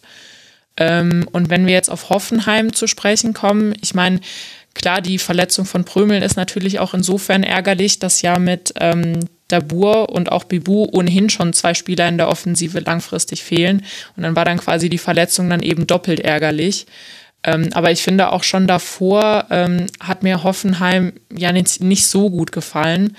Ähm, sie haben irgendwie in der ersten Halbzeit kaum ins Spiel gefunden und sind auch eigentlich nur zur Naturchance gekommen, weil eben Guardiol sie dazu eingeladen hat. Also ich meine, ansonsten äh, wäre da vermutlich offensiv jetzt auch nicht so viel bei rumgekommen. Ähm, Gerade jetzt so in den ersten Minuten haben sie sich extrem zurückgezogen, haben Leipzig dann auch in aller Ruhe aufbauen lassen und sind erst ab der Mittellinie so wirklich angelaufen. Und ähm, ja, eben nach dem 1 zu 0 ist Leipzig auch immer besser ins Spiel gekommen, hat dann mehr oder weniger die Halbzeit auch komplett dominiert. Ähm, hatte, glaube ich, nach einer halben Stunde auch 75 Prozent Ballbesitz. Also da kam jetzt von Hoffenheim jetzt auch nicht so viel. Und generell war Leipzig auch einfach präsenter in den Zweikämpfen. Und ähm, dann hätte ja Leipzig auch fast sogar noch höher führen können. Der Treffer von Olmo wird dann aber ja wegen einer Abseitsstellung zurückgenommen. Mhm. Und ich finde, erst so wirklich nach der Pause ähm, hat man dann auch gesehen, dass Hoffenheim ähm, ja besser aus der Kabine gekommen ist und dass sich das Spiel dann auch so ein bisschen äh, ausgeglichener gestaltet hat. Also ich finde, das waren wirklich zwei Gesichter, die Hoffenheim in der ersten und in der zweiten Halbzeit präsentiert hat. Also der Abseitstreffer von Olmo, das war eigentlich äh, mindestens genauso schön wie das 3 zu 1 dann, das er geschossen hat. Sehr, sehr schöne Kombination.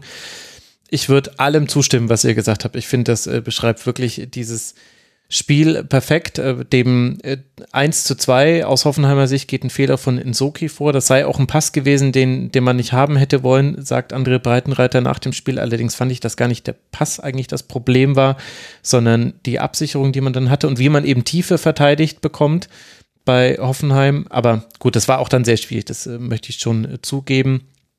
Aber dann ist schon, also da stecken eigentlich viele Geschichten gerade bei der TSG, glaube ich, drin. Ich habe das in der letzten Folge schon mal angedeutet und möchte das noch einmal unterstreichen.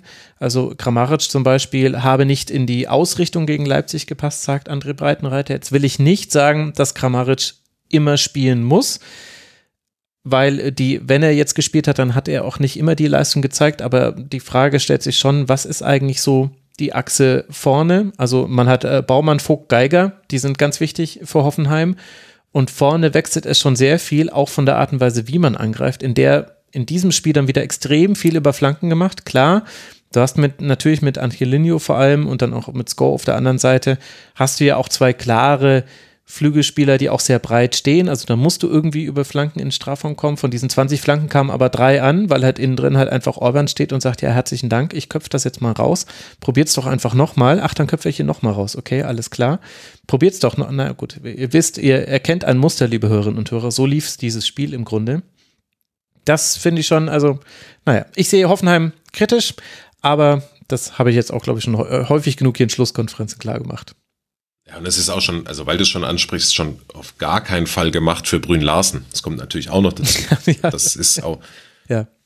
Das ist ohnehin ein, das ist ein bisschen ein tragischer Spieler, ähm, wo jetzt über Jahre doch jetzt echt schon das Gap zwischen Potenzial und de facto Leistungen sehr weit auseinanderklafft. Ähm, und er ist auch in dieser Hoffenheimer Ruhe, das ist ja eigentlich aus Leistungsgesichtspunkten äh, her eine Oase für Fußballprofis. Also nirgendwo kannst du ruhiger und, wenn du so willst, unbeachteter ähm, ja, dich entwickeln und es geht nicht voran bei ihm. Ähm, das, muss man, das muss man echt konstatieren.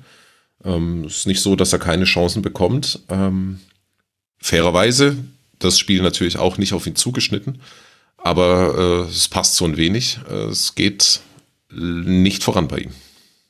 Ja, das muss man echt so festhalten. Und auf der anderen Seite bei Leipzig wollte ich nur noch einen Spielernamen erwähnt haben. Ich habe das Gefühl, einen großen Teil bei der Stabilität, die Leipzig hat. Also man hat ja nicht die riesigen Chancen auch in diesem Spiel zugelassen.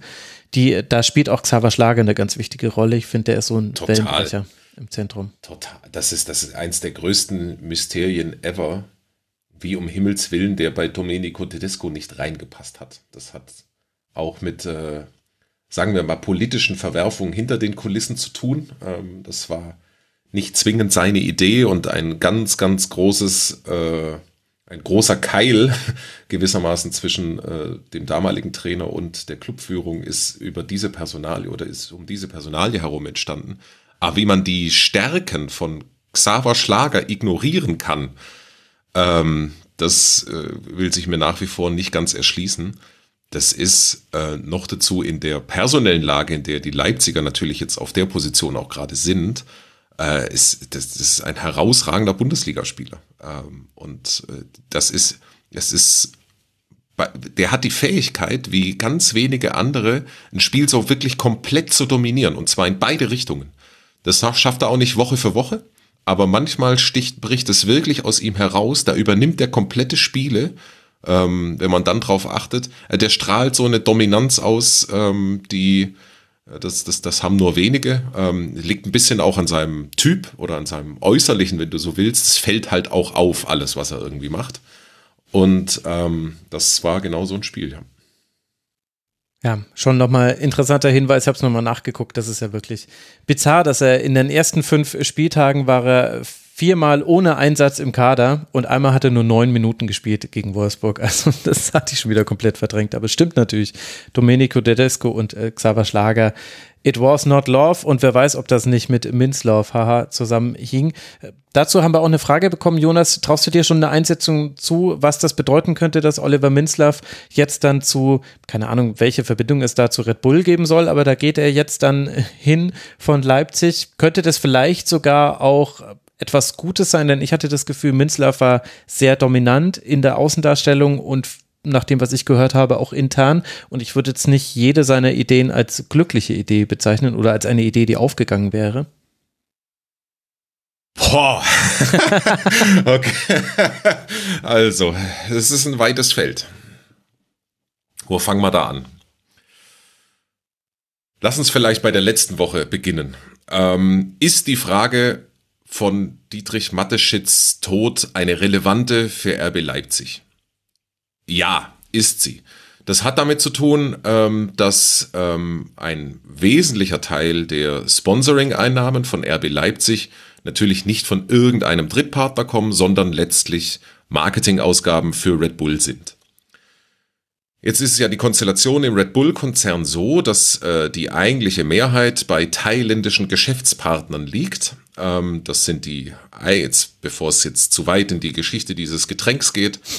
Long story short, Mateschitz hat das Getränk an sich nicht erfunden. Er hat äh, nur die geniale Idee gehabt, ein bereits existierendes Getränk aus äh, Thailand weltweit zu vermarkten. Diese thailändischen Partner haben 51 Prozent. Und das stand immer sozusagen in den letzten Jahren schon in der Schwebe, inwiefern die eigentlich also die thailändische Seite, inwiefern die eigentlich von diesem gesamten Sportinvestment begeistert ist, das weiß man nicht. Ähm, und deswegen ist so eine spekulative Frage aufgetaucht, hey, was wird denn jetzt aus den, in Anführungszeichen, Lieblingsspielzeugen von Didi Mateschitz? Ich glaube, dass man durch den Wechsel, äh, da ist dann auch sehr vorschnell spekuliert worden, hey, das könnte jetzt echt doof sein. Das ist aber wirklich, also in meinen Augen eine viel zu schnell getroffene und letztlich auch substanzlose Spekulation. Und für die Substanzlosigkeit spricht ehrlicherweise ziemlich genau jetzt der Wechsel in die Konzernzentrale. Oliver Minzlaff war einer der ganz engen Vertrauten von äh, Didi Mateschitz bis zum Schluss, ähm, einer der wenigen, der wirklich einen sehr direkten Draht äh, zu ihm hatte. Und der Minzlaff, das weiß man, glaube ich, so sehr gar nicht, hat schon in seiner Zeit als, äh, als CEO von RB Leipzig schon viele andere Themen auch für den Konzern ähm, verwaltet und äh, für Mateschitz erledigt. Also auch wenn dort, was weiß ich, mal andere Entities in die Gruppe reingemanagt werden sollten, dann hat sich ähm, Minzlaff darum schon gekümmert und der kommt ja ursprünglich auch sozusagen aus dem globalen ähm, Konzernansatz, also jetzt bezogen auf die Sportaktivitäten von RB Leipzig.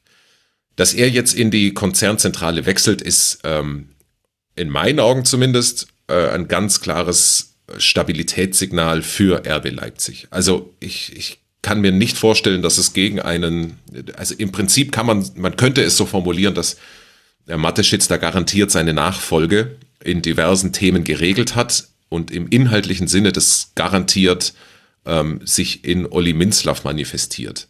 Der wird dafür sorgen, dass es mindestens mal mit der Fußballseite des sportlichen Engagements, es gibt ja daneben den Extremsportarten noch das Riesenthema Rennsport plus Fußball, der wird garantiert dafür sorgen, dass äh, das alles sein, äh, ich sag mal, dass alles im Sinne von äh, Mateschitz weiterläuft. Der hat ja auch, wenn ich das richtig verfolgt habe, in den letzten Jahren schon die entscheidenden Weichen gestellt, indem er auch in seine Stiftung Sport als äh, Stiftungszweck äh, übernommen hat. Und soweit ich weiß oder soweit ich das überblicke, ähm, ist es halt so, dass im Prinzip das Thema Sport mittlerweile auch unabhängig vom operativen Geschäft Red Bulls laufen könnte, allein über die Stiftung, äh, die die, die Mathe Schitz noch gegründet hat. Mhm.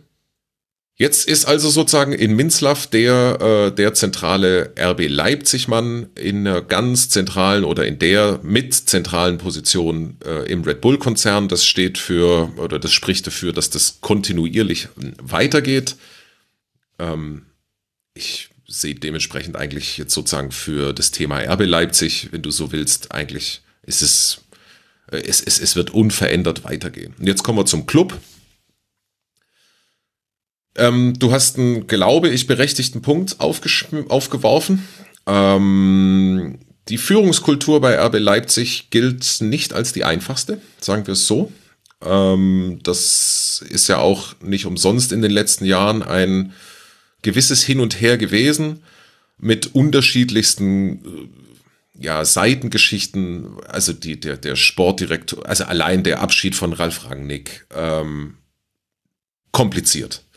Ähm, dann nicht ums, dann, dann die Geschichte mit Markus Krösche hat nie wirklich funktioniert. Da hat's auf ganz vielen äh, Ebenen geknirscht von Anfang an. Der wurde nie wirklich ernst genommen, nie wirklich akzeptiert. Die Themen, die er angefasst hat, hat er eigentlich gut gemacht. Aber also das hat, das hat alles nicht gepasst. Dann gab es natürlich auch für eine gewisse Zeit relativ viele Führungsfiguren für ähm, das Management äh, dieses Clubs. Und den Punkt hast du auch aufgeworfen. Olli Menzlaff war ähm, nach außen hin schon sehr präsent und hat dann schon auch, sagen wir mal, das ein oder andere Mal Angriffsfläche geboten. Also ähm, da ist mir ganz präsent, ähm, das fällt mir mal als erstes ein, Ausbruch äh, des oder Einmarsch von Russland in der Ukraine. Ah, das war sehr unglücklich, wie RB Leipzig da agiert hat. Und mhm. das hat natürlich auch ein bisschen damit zu tun, dass ähm, es ist nicht das Originalsteckenpferd von Oliver Minzlaff, sagen wir es mal so. Der öffentlich charmante, unverbindliche Auftritt. Ähm, Dinge, die, die, die Fähigkeiten, Dinge wegzulächeln, wegzumoderieren, ähm, sie wegzuschieben, das vielleicht ein bisschen cleverer anzulegen, das ist nicht seine ureigene Stärke.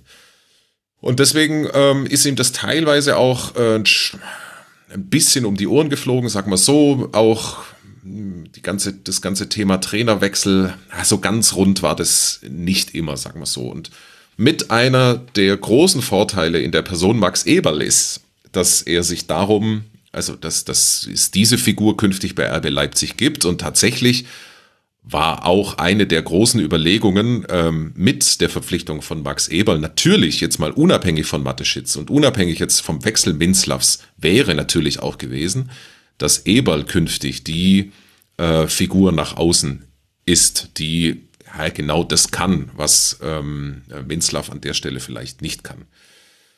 Jetzt ist ohnehin anders gekommen. Das heißt, äh, äh, auf, auf Max Eberl wird jetzt ähm, mutmaßlich ganz eindeutig äh, die Außenfigur für RB Leipzig werden.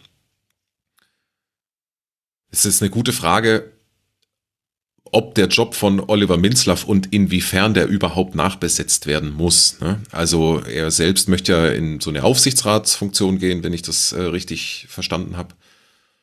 Ähm, letztlich sind alle operativen Funktionen und äh, Kapazitäten da, die es braucht. Also es gibt da noch den, den Frank Ehlich, ähm, es gibt da noch den, den Florian Scholz für viele kaufmännische Dinge. Den Vivel gibt es nicht mehr und äh, das ist, dockt auch so ein bisschen an an die doch vielen Leute, die es dort in verantwortlicher Position gibt. Mhm. Ich glaube, das ist für, für RB Leipzig, jetzt versuche ich irgendwie auch auf einen runden Schluss zu kommen, ähm, das ist all in all, glaube ich, für, die, für das äh, Projekt Leipzig an sich ist das alles gar nicht so verkehrt, wie das jetzt sich personell darstellt. Ich glaube, Max Eberl ist ein Riesengewinn äh, für das Unternehmen. Und ähm, ja, es ist definitiv ein neues Kapitel, aber ich würde sagen, in einer vielversprechenden und guten Konstellation. Wir werden es beobachten. Jetzt, habe ich, jetzt hab ich weit ausgeholt, ey. Wahnsinn. Ja, danke dir.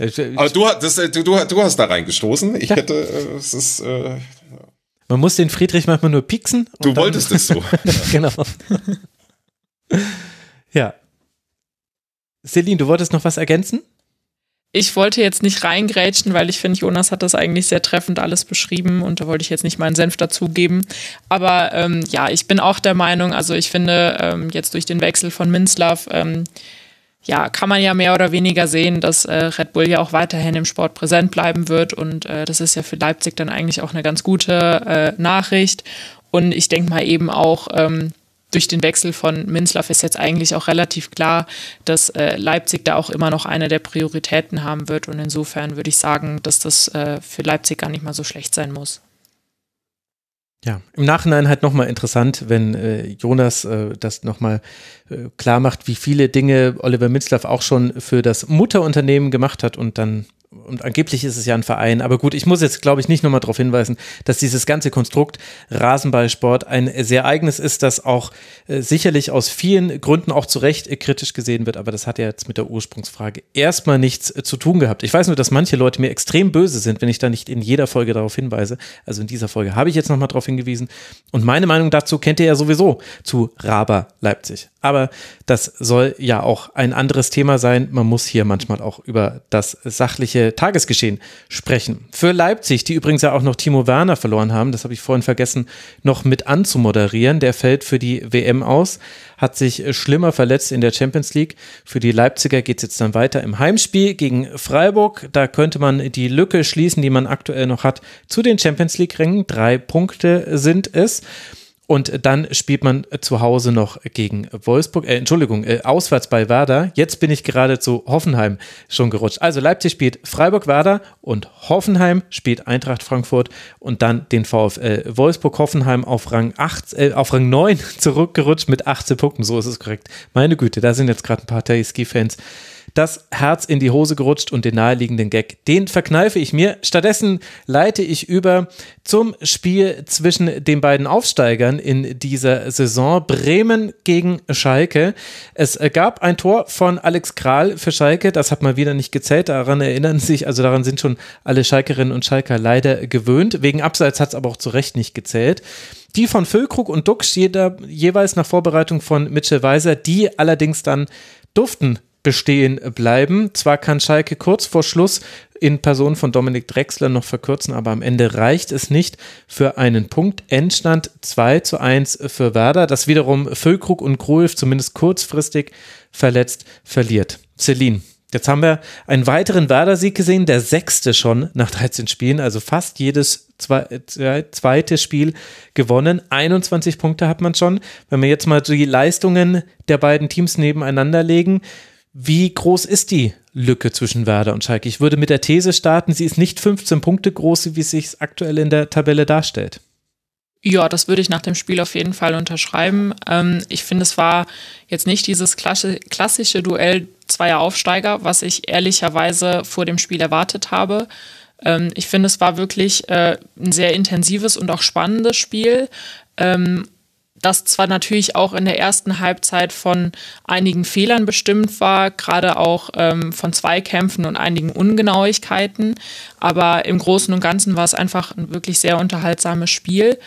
Ähm, und dann natürlich nach der zweiten Halbzeit habe ich mich dann auch so ein bisschen erwischt, wie ich dann ähm, ja mit Schalke mitgelitten habe, weil ähm, ja, ein Unentschieden wäre da eigentlich schon verdient gewesen.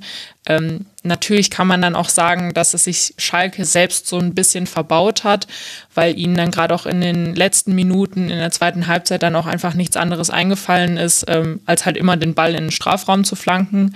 Ähm, da hat man jetzt nicht so wirklich viele andere Ideen ähm, beobachten können. Ähm, ja, ich finde, Schalke hat grundsätzlich den besseren Start erwischt, hat auch mutig nach vorne gespielt und war gerade in den ersten Minuten die spielbestimmende Mannschaft. Und ähm, ja, ich finde, der von dir angesprochene Führungstreffer, der dann eben äh, wegen Abseits äh, aberkannt wurde, wäre nach dem Spielverlauf durchaus auch ähm, gerecht gewesen. Bremen hat dann erst so nach einer Viertelstunde wirklich besser ins Spiel gefunden ähm, und ist dann auch offensiv eben stärker in Erscheinung getreten. Ähm, und ich finde eben nach dem 1 zu 0 von Füllkrug in der 30. Minute hat sich Bremen dann auch ähm, die Führung immer mehr verdient, hat den Ball gut in den eigenen Reihen laufen lassen und Schalke eben auch zu Fehlern gezwungen. Und ich finde, dort konnte man dann eben auch ganz gut beobachten, ähm, dass Bremen eben nicht so wie in den letzten Spielen oder vorangegangenen Spielen äh, nervös wurde und die eigene, ähm, die eigene Linie verloren hat, sondern mhm. Ja, sie haben stattdessen dann eben inmitten einer Schalker Drangphase haben sie dann noch auf 2 zu 0 erhöht und das wirkte letztendlich dann eigentlich schon relativ souverän. Gut, dann ist äh, Schalke eben nochmal äh, drangekommen durch Drexler in der 89. Minute. Ähm, aber insgesamt würde ich sagen, war es eben wegen der Chancenverwertung von Bremen dann auch ein verdienter Sieg. Ähm, auch wenn es natürlich ein bisschen glücklich war und Schalke da auch durchaus mit einem Punkt hätte rausgehen können. Jonas, wie haben dir beide Teams gefallen?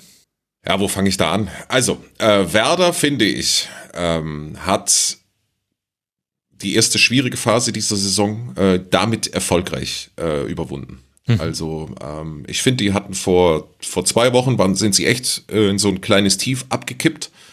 Und jetzt mit diesem zweiten Sieg äh, am Stück, ähm, ja, ist alles wieder gut, wenn man es jetzt äh, platt formulieren möchte. Ähm, weil sie letztlich, Celine, du hast es, du hast es schon gesagt, ähm, weil sie letztlich einfach wenn man beide Mannschaften vergleicht, einfach die besseren, formstärkeren äh, Leute haben, die zum Teil herausragend spielen. Weiser, Füllkrug, ähm, jetzt auch wieder Duxch. Ähm, da würde ich das Wort herausragend vielleicht nochmal äh, zumindest noch in Klammern setzen, aber ähm, Bremen weiterhin ein sehr, sehr funktio gut funktionierendes Konstrukt, das aus meiner Sicht obwohl sie im Mittelfeld echt nicht so wahnsinnig gut aufgestellt sind. Das ist für mich erstaunlich, wie gut das funktioniert. Ähm, insbesondere auf der 6, das ist für mich schon so eine Problemposition. Ähm, kriegen sie das echt gut geregelt. Auf der 8 sind sie ähm, auch mit vielen Talenten besetzt, aber auch nicht überragend. Und das, was dann halt den Unterschied macht, die Mannschaft funktioniert und das, was den Unterschied macht, ist ein über die Wochen und Monate äh, ganz, ganz starker Mitchell Weiser, das kann man gar nicht genug hervorheben. Mhm. Plus eben Füllkrug, äh, für mich gesetzt, bei der, also nicht gesetzt in der Mannschaft, aber im Kader äh, bei der Weltmeisterschaft. Ähm, das, äh, der ist so formstark und so wichtig in seinem Profil. Ganz klar äh, Deutschlands mitgefährlichster Stürmer derzeit. So.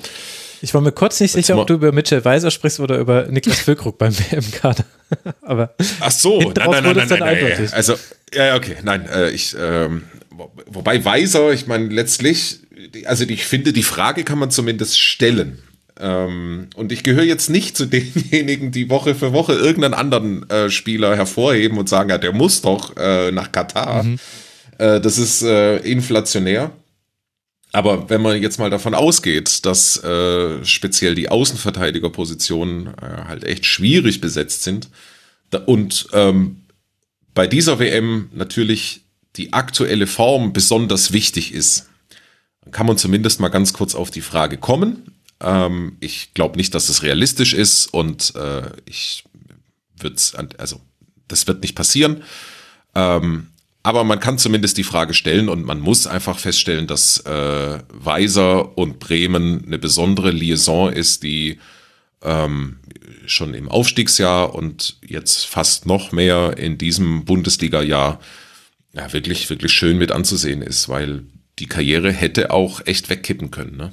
Ähm, mhm. nach all dem, was in Leverkusen mit ihm passiert ist und äh, es ist, das war ja letztlich so eine ganz, wie, wie eng das dann halt manchmal zusammenhängt, so eine ganz spontane, wenn du so willst, Entscheidung ähm, vor anderthalb Jahren oder ja, nicht mal, ähm, wie Mitchell Weiser dann letztlich in Bremen gelandet ist. Das war wirklich so eine blitze, knitze Idee kurz vor Schluss, äh, die irgendwie für beide Seiten möglich war und das war für Weiser äh, auf den ersten Blick erstmal keine Traumlösung ähm, und ist es jetzt aber doch geworden. Und ähm, ja, finde ich gut. Ich Jetzt kommen wir zur sagen, anderen Seite. Ja. Ich will gar nicht unterbrechen. nee, nee, mach. ähm, ich würde aber auch Oder sagen, raus. eben, ähm, ich finde, Weiser gegen Moore war auch ähm, so ein bisschen äh, in dem Spiel hm. so das Schlüsselduell. Hm. Ähm, auf der einen Seite dann natürlich äh, die Klasse von Weiser, die letztendlich dann noch einfach den Unterschied gemacht hat ähm, weil er halt eben nicht nur eine Vorarbeit ähm, mit der Hacke gegeben hat beim 1 zu 0, das natürlich sehr schön war und dann äh, beim 2-0 dann auch noch die äh, Flanke in den Lauf von Duxch geschlagen hat. Er hat natürlich auch Moore eben mit seinen schnellen Antritten immer wieder vor Probleme gestellt und ich hatte irgendwie das Gefühl, dass da Moore auch überhaupt nicht auf der Höhe war und äh, dann natürlich auch mit extremen Geschwindigkeitsnachteilen zu kämpfen hatte. Also auf der einen Seite dann halt eben Weiser, der einfach eine super Leistung gezeigt hat und der auf der anderen Seite dann eben Moore, das einfach ein komplettes Mismatch eigentlich war. Also genau, äh, Fakt, total. Moore war die Schwachstelle äh, im, im gesamten Spiel. Und da sind wir halt bei Schalke, wo man ja eigentlich sagen muss, du hast es auch schon gesagt, eigentlich gute Leistung für äh, insbesondere, wenn man sie in Relation zu den letzten Wochen setzt. Ich, man kann schon sagen, dass äh, sah ja zwischenzeitlich nach freiem Fall aus, ne? also in den Leistungen und in den Ergebnissen. Also der freie Fall ist gestoppt. Ähm, man kann schon erkennen, dass jetzt sowohl das Freiburg-Spiel, aber noch mehr das Bremen-Spiel, das war okay. Ähm, und das hatte hat ja auch tragische Komponenten gehabt und hätte auch anders laufen können. Abseits-Tor, ihr habt es schon angesprochen. Nichtsdestotrotz ist es natürlich, wenn man jetzt sich vor Augen führt, dass wir hier die zwei Aufsteiger gesehen haben, ist es natürlich in, wo fangen wir mal in der Defensive an? Es ist so ganz schlüssig, ist es, ist es mir nicht, warum es äh, Schalke 04 nicht gelungen ist, über das gesamte Jahr sagen wir mal, eine, eine wirklich komplette defensive Stabilität hinzukriegen. Und äh, das mag auch mit einem Haufen Verletzungspech in der Innenverteidigung zu tun haben. Aber all in all passieren da einfach zu viele Fehler und all in all ist da individuell ähm, zu wenig, um, um wirklich äh, ja, Bundesliga, wettbewerbsfähig Bundesliga spielen zu können. Das ist halt blöderweise die Grundvoraussetzung. Und äh, solche ja, relativ offensichtlichen Schwachstellen machen es nicht leichter. Also, das ist das Erste, was Schalke dringend in den Griff bekommen muss. Und erst dann kommen die ganzen anderen Themen wie mangelndes Tempo oder ach, spiele ich jetzt mit dreien hinten oder mit vieren hinten. Also was da alles diskutiert worden ist, jetzt noch auch zu Frank Kramers Zeiten, an den Basics vorbei, war mein Gefühl. Weil eigentlich erstmal, äh, weil, weil eigentlich die Basics zumindest in weiten Teilen äh, oder in einigen Teilen nicht da waren. Ansonsten kann man sagen, dass ähm, das muss man jetzt, äh, das klingt jetzt eigentlich viel zu negativ, was ich sage, weil das Spiel in sich, das war schon, das war mehr als okay. Also das ist, das ist eine, das ist so ein Spiel, da kannst du erhobenen Hauptes äh, vom Platz gehen. Das war eine, das war eine ordentliche Leistung ähm, und das hat von ein paar Ausnahmen abgesehen echt gepasst. Kral halte ich für herausragend wichtig ähm, dass der jetzt mal so eine gelungene Leistung hinbekommt, die nicht gekrönt worden ist, aber das ist eine potenzielle Schlüsselfigur für Schalke 04. Das ist ja ein, äh, wie soll ich sagen, äh, recht ungewöhnlich, dass es gelungen ist, äh, den Spieler zu verpflichten für diese Mannschaft unter den Voraussetzungen. Es ist auch klar, dass das nur unter der aktuellen russischen Sonderregelung ähm, äh, gilt oder, oder ging. Ähm, so, und wenn der jetzt kommen würde in den Leistungen, ähm, das, das könnte es wirklich, ähm, ja, vielleicht nochmal auf die richtige Seite ziehen für Schalke 04. Letztlich muss man einfach sagen, die große Hoffnung lautet Winterpause. Also ähm, Reset in der Winterpause über, das ist ja die glückliche Fügung äh, dieser, dieser November-Dezember-WM, dass man wirklich eigentlich nochmal komplett neu beginnen kann. So groß ist der Abstand gar nicht ähm, aufs rettende Ufer. Das ist noch einigermaßen beherrschbar, einigermaßen.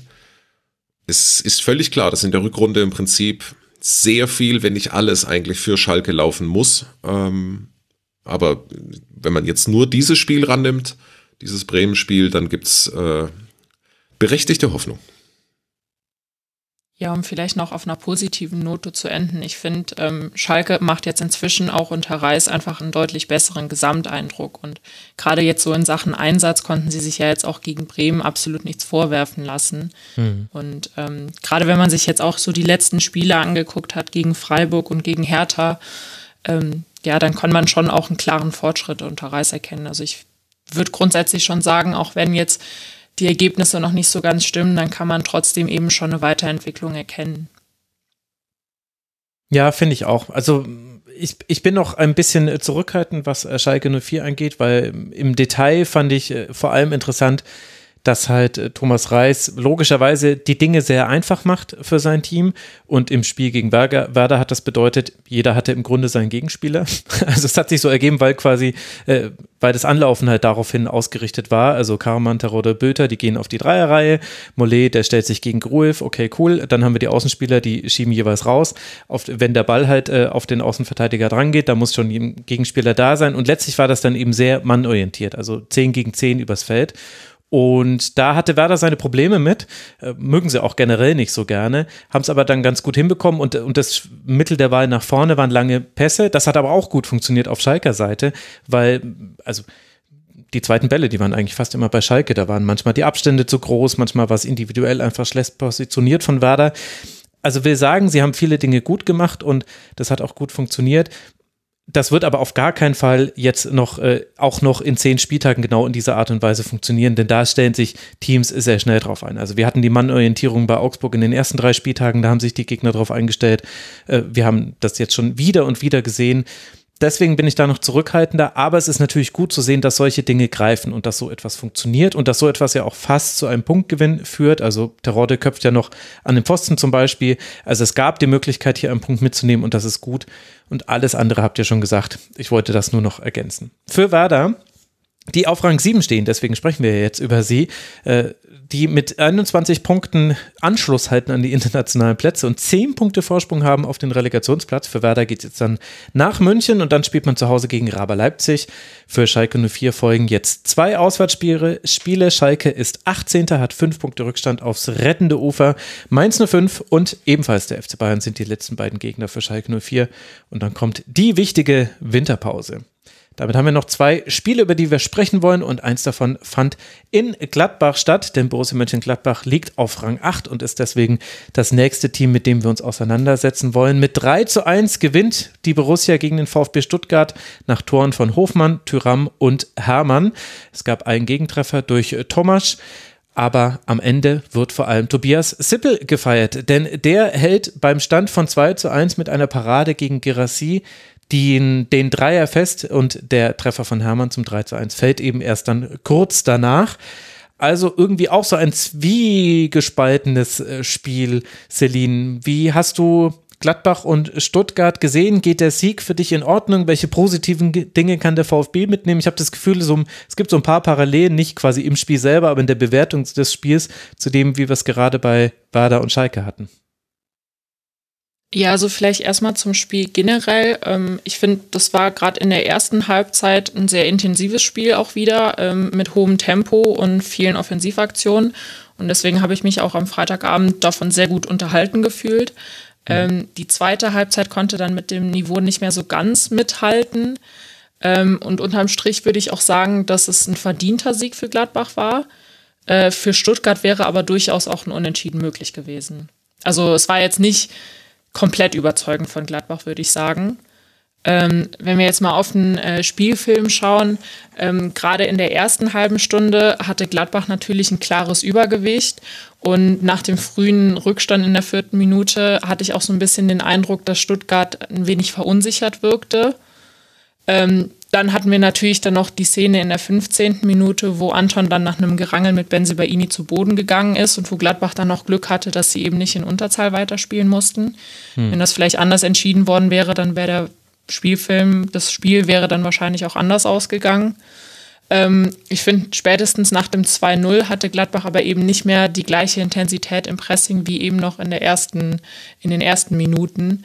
Ähm, und dadurch waren sie eben dann auch im Spiel nach vorne nicht mehr ganz so zielstrebig. Ähm, Stuttgart ist äh, ja dann nach dem 2 zu 0 äh, spätestens äh, zu immer mehr Spielanteilen gekommen und wurde eben auch besser in den Zweikämpfen. Ähm, das Problem, was ich aber so ein bisschen gesehen habe, war, dass ähm, ja, Stuttgart eigentlich nur über Fürich und Sosa gefährlich wurde. Und bei Fürich war dann auch so ein bisschen das Problem, dass er zwar gute Ideen hatte und auch einer der aktivsten Spieler auf dem Platz war, meistens die Aktion aber nicht so richtig zu Ende bringen konnte. Ähm, genau, und ja, nach der Pause war es dann vor allem so ein bisschen von defensiver Stabilität ähm, geprägt, das Spiel. Beide Mannschaften haben eben versucht, sich vor allem in der Defensive zu steigern. Dadurch gab es dann auch nicht mehr so viele Offensivaktionen wie in der ersten Halbzeit. Ähm, Gladbach hatte weiterhin ähm, noch die höheren Spielanteile und konnte sich auch oft bis zum Strafraum kombinieren. Ähm, und Stuttgart auf der anderen Seite fehlte eben das Tempo, um wirklich äh, über Umschaltsituationen zu gef äh, gefährlich zu werden. Und ähm, nach der Großchance von Girassi, ich glaube in der 83. Minute war es, hat Stuttgart dann nochmal ein bisschen mehr Druck gemacht. Aber ja, sie konnten halt eben diese vielen kleinen Fehler, die sich Gladbach eben gerade in der zweiten Halbzeit erlaubt hat, die konnten sie nicht so wirklich nutzen. Mhm. Jonas, wie haben dir beide Teams gefallen? Ähm, beim VfB muss ich mich zusammenreißen, weil ich, äh, das ich, also man könnte sich an dem Tor von Thiago Thomas erfreuen. Das ist, äh, das ist wirklich ein herausragend schönes Ding. Aber man könnte natürlich auch sagen, was ist denn mit dieser Mannschaft los? Also das ist das x-te Mal, dass sie gefühlt in den ersten fünf Minuten in Rückstand gerät. Nicht nur, ich streich gefühlt. Ähm, das ist, das ist absurd. Also, äh, das ist, sie haben offensichtlich den Ernst der Lage und immer noch nicht wirklich verstanden. Ich kann zu keinem anderen Schluss kommen. Wenn ich, äh, jetzt muss man ein bisschen differenzieren zwischen Heim- und Auswärtsleistungen. Äh, in den letzten Wochen, das äh, die, natürlich war speziell das äh, Spiel gegen Augsburg zu Hause absolut in Ordnung und das ging auch total äh, verdient auf Stuttgarter Seite. Aber in den letzten Wochen geht es mir eigentlich immer so, wenn ich die Spiele des VfB gucke, ich sehe, also man könnte sehen, äh, toll herausgespielte Tore. Was ich sehe, ist nicht Bundesliga-taugliches Abwehrverhalten. Sowohl in Dortmund, was im, im Ergebnis dann ein super deutliches 5 zu 0 war, da wurde der BVB schwer abgefeiert. Äh, das war, das war eine unterirdische Abwehrleistung des VfB Stuttgart. Und ehrlicherweise ging es mir ähm, auch bei den zugegebenermaßen schönen Toren, die Gladbach jetzt hier rausgespielt hat, so, dass es für mich eigentlich jeweils halt auch eine maximal Trainingsintensität war, die der VfB da an den Tag gelegt hat. Ich äh, kann es nicht anders beschreiben. Und zwar im Prinzip durch die gesamte Mannschaft. In der Spitze angefangen, äh, im Mittelfeld die Abstände viel zu groß, die Abstände jeweils von Gegenspieler zu Gegenspieler. Äh, nee, so geht es halt nicht. Ähm, und das äh, ja, wird dann blöderweise, verdichtet sich dann bei Pascal Stenzel, der einen rabenschwarzen Tag hatte und äh, man muss es so sagen, gezeigt hat, warum er in den letzten anderthalb Jahren kein Stammspieler war oder ist beim VfB Stuttgart, weil das war einfach weit weg von ähm, ja ausreichend für dieses ordentliche, gute Bundesliga-Niveau, das Gladbach halt an dem Tag auf den, auf den Platz gebracht hat. So, und letztlich ist halt so, also der, der, der, der VfB macht sich bei allem ähm, sagen wir mal, Potenzial und bei allen Möglichkeiten, die diese Mannschaft nach vorne hat, der VfB verfehlt die, die, die Basics. Ähm, die, die sind derzeit in der Fremde keinesfalls in der Lage, zu Null zu spielen. Jetzt nicht für dieses Spiel, aber äh, in meinen Augen hat der VfB ein Torhüterproblem. Ähm, das, äh, auch da haben wir ein Ausstrahlungsthema. Ähm, das war jetzt vier, fünf Mal in dieser Saison der Fall, dass ähm, auch Müller komplett in der Verlosung war. Die Abwehr ist nicht stabil genug. Das war von Beginn an auch, das muss man sagen, der Mannschaftsteil, bei dem klar war, boah, das ist eng. Also äh, nicht umsonst gab es die Notverpflichtung von äh, dann Axel Sagadou und das muss man sagen, das war und ist eine Notverpflichtung. Und ich will das jetzt nicht nur an der Dreier- oder Viererkette festmachen, das ähm, zieht sich durch die gesamte Mannschaft. Ähm, sie, warum auch immer, hat einen erheblichen Komplex in äh, der Anfangsviertelstunde, ähm, in dem sie eigentlich von in, in schöner Regelmäßigkeit direkt auf äh, sich auf einen verlorenen Posten begibt und das dann halt ja nur in den seltenen Fällen noch wirklich drehen kann. Und an dem Tag ja, ging es halt nicht.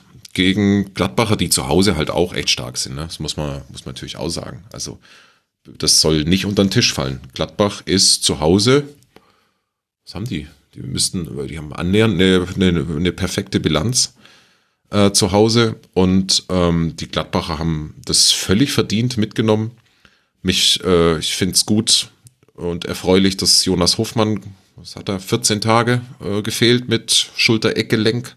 Mhm. Ähm, und äh, ah, Hermann ist einfach großartig. Also da geht einem das Herz auf, ähm, wenn man das sieht.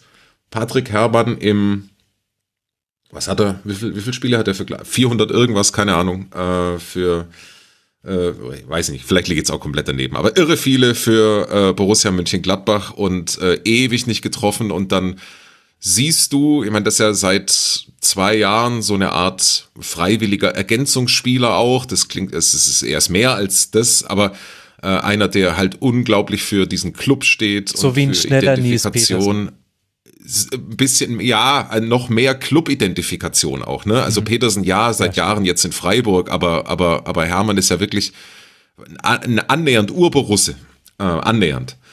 Ähm, über, über einen ewig langen Zeitraum und dann siehst du, wie er diesen Sprint anzieht und, äh, und, und, und du denkst so wirklich, okay, das, das war früher und hat, war das mal ein bisschen schneller.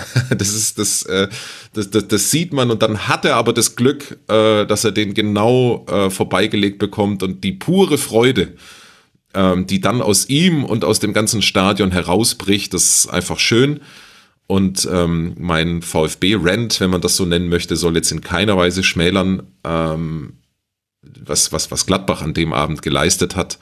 Äh, die haben es auch nicht so einfach in dieser Saison. Gibt es mittlerweile auch eine gewisse Diskrepanz zwischen auswärts und zu Hause. Aber das war eine gute, reife Leistung mit sehenswerten Treffern und dem, wie ich finde, emotionalen, gelungenen Abschluss über Hermann wenn ich noch was hinzufügen darf.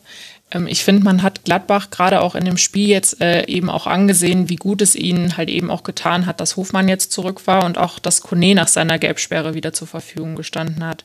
Ich finde, gerade so in den letzten Spielen haben sie ja so ein bisschen an Stabilität eingebüßt und konnten dann eben auch ihre Stärken im Ballbesitz nicht so wirklich ausspielen.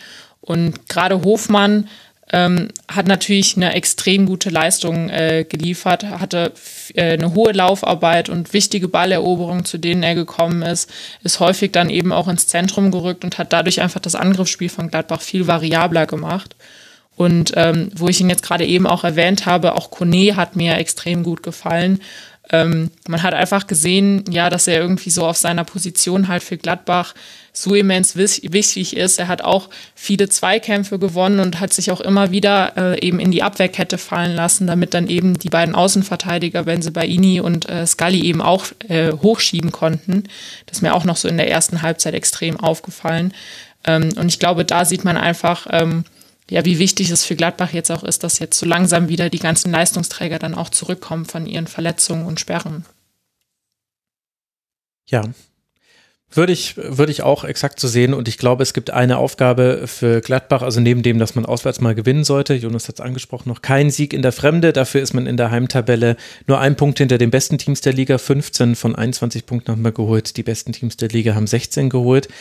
Was jetzt eben noch kommen muss, ist die Stabilität. Also was ja Fuck wirklich beeindruckend gut und schnell hinbekommen hat, war diesen Ballbesitzfußball da aufzuziehen, der eben auch sehr, also der langsam ist, das ist kein vertikaler Ballbesitz, sondern erstmal geht es darum, über mehrere Passsequenzen wird quasi Raum gewonnen und dann irgendwann spielt man sich durch, da überlädt man dann gerne bestimmte Räume, so zum Beispiel beim 1 zu 0 in der vierten Minute, ähm, das war ja dann schon der achte Gegentreffer in der Anfangsviertelstunde für Stuttgart, also ein Drittel der Gegentreffer in der ersten, äh, in den ersten 15 Minuten erklärt alle Emotionalität bei Jonas, wenn man da drauf blickt.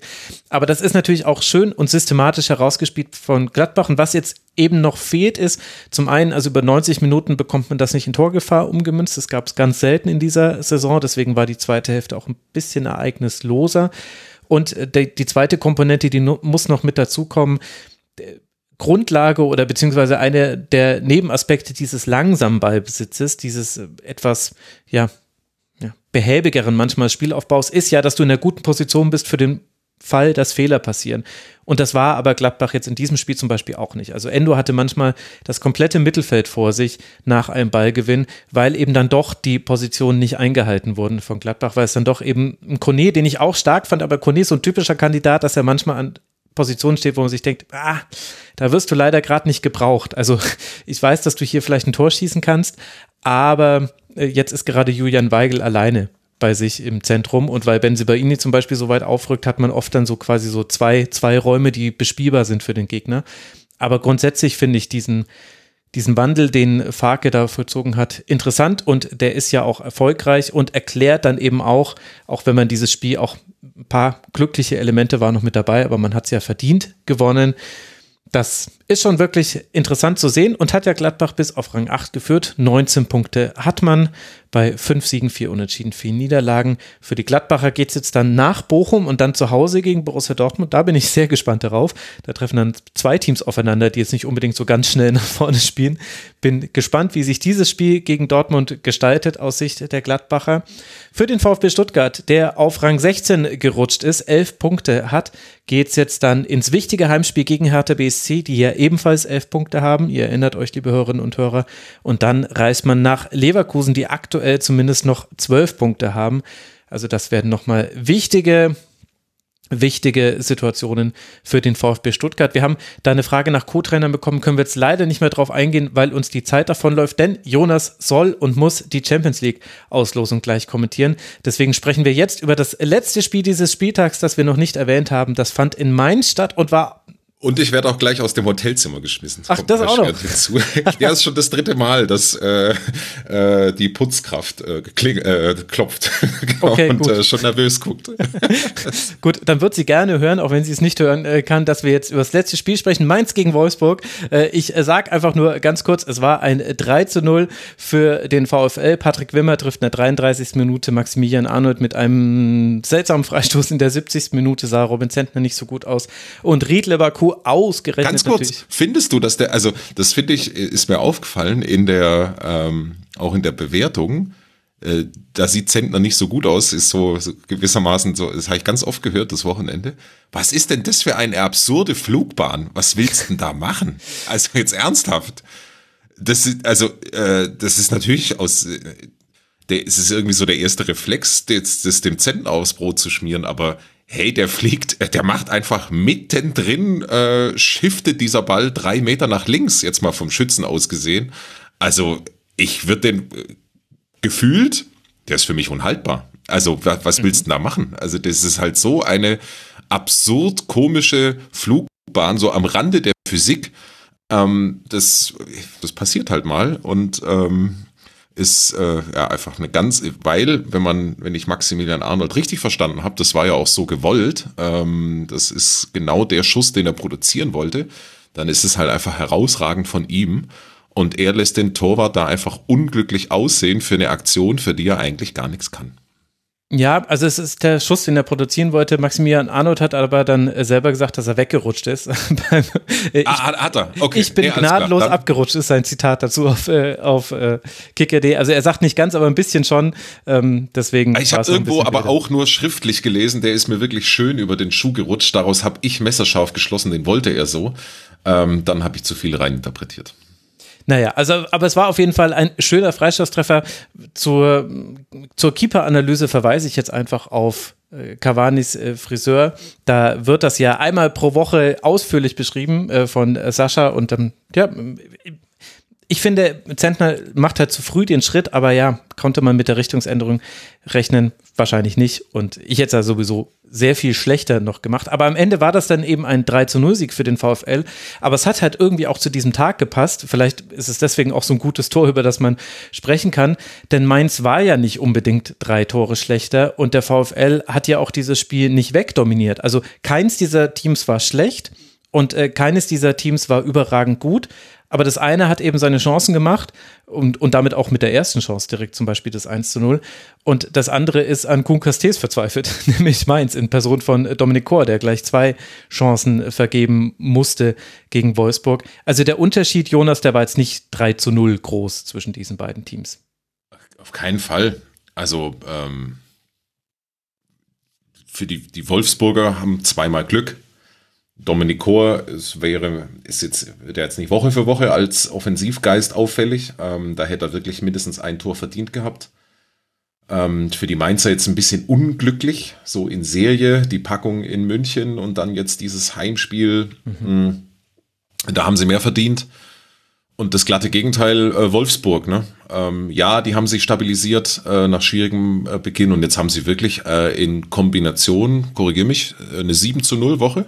Ähm, so, die steht da jetzt erstmal. Ähm, und das, das, das, das, spricht dafür, dass jetzt so langsam ähm, Nico Kovac und die Mannschaft doch zusammengefunden haben und man es jetzt auch im Ergebnis ablesen kann. Ähm, aber ich glaube, das hat auch nach dem Spiel jeder, also mindestens Nico Kovac, den habe ich gehört, äh, so gesagt, das ist auf jeden Fall ein, möglicherweise sogar zwei Tore zu hoch. Das war verdammt nah beieinander. Und das sind dann so kleine Irrwitzigkeiten, siehe der Freistoß, die da den Unterschied machen. Äh, Baku ist natürlich äh, noch hervorzuheben. Ähm, A als Mainzer in Mainz.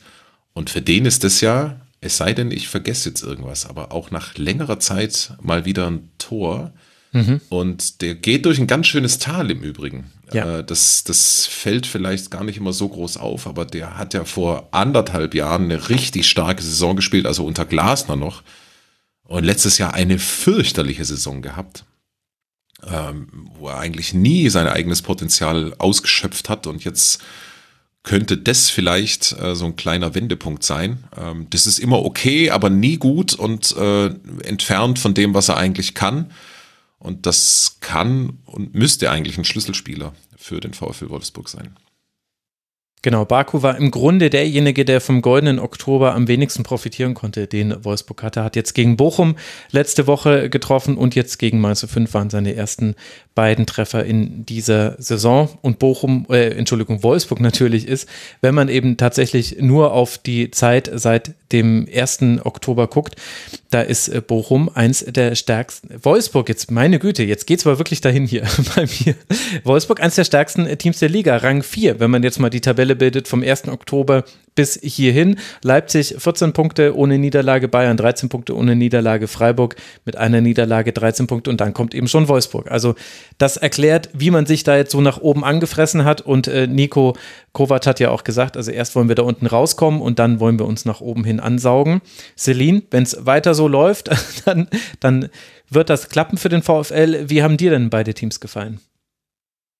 Ja, also ich kann natürlich nur voll zustimmen, dass es für Wolfsburg ähm, vielleicht, also ich würde schon sagen, es war ein glücklicher Sieg. Wahrscheinlich war er dann aber doch auch verdient, ähm, aber er ist natürlich viel zu hoch ausgefallen. Ähm, und ich finde, Mainz hat es halt gerade eben in der ersten Viertelstunde eigentlich schon verpasst, so wirklich das Spiel zu entscheiden, weil ähm, man hat ja in der ersten halben Stunde im Prinzip nur Mainz gesehen. Da kam ja von Wolfsburg im Grunde gar nichts. Ähm, und bis auf ein paar Ausnahmen haben sie Wolfsburg auch unter Dauerdruck gesetzt, haben es da dann aber eben so ein bisschen verpasst, sich dafür dann schon direkt zu belohnen. Ähm, Wolfsburg ist dann nach einer Viertelstunde etwas besser ins Spiel bekommen und ähm, konnte dann auch mit Ballbesitz ein bisschen den Druck von Mainz rausnehmen. Ähm, nach vorne ging aber halt überhaupt nichts. Also äh, mit dem ersten Torschuss ist Wolfsburg im Prinzip aus dem Nichts in Führung gegangen. Das hatte sich irgendwie in den Minuten davor überhaupt nicht abgezeichnet. Und ähm, man hatte irgendwie so ein bisschen das Gefühl, dass mit dem 1 zu 0 dann eben auch so ein bisschen ein Bruch durch das Mainzer Spiel durchgegangen ist.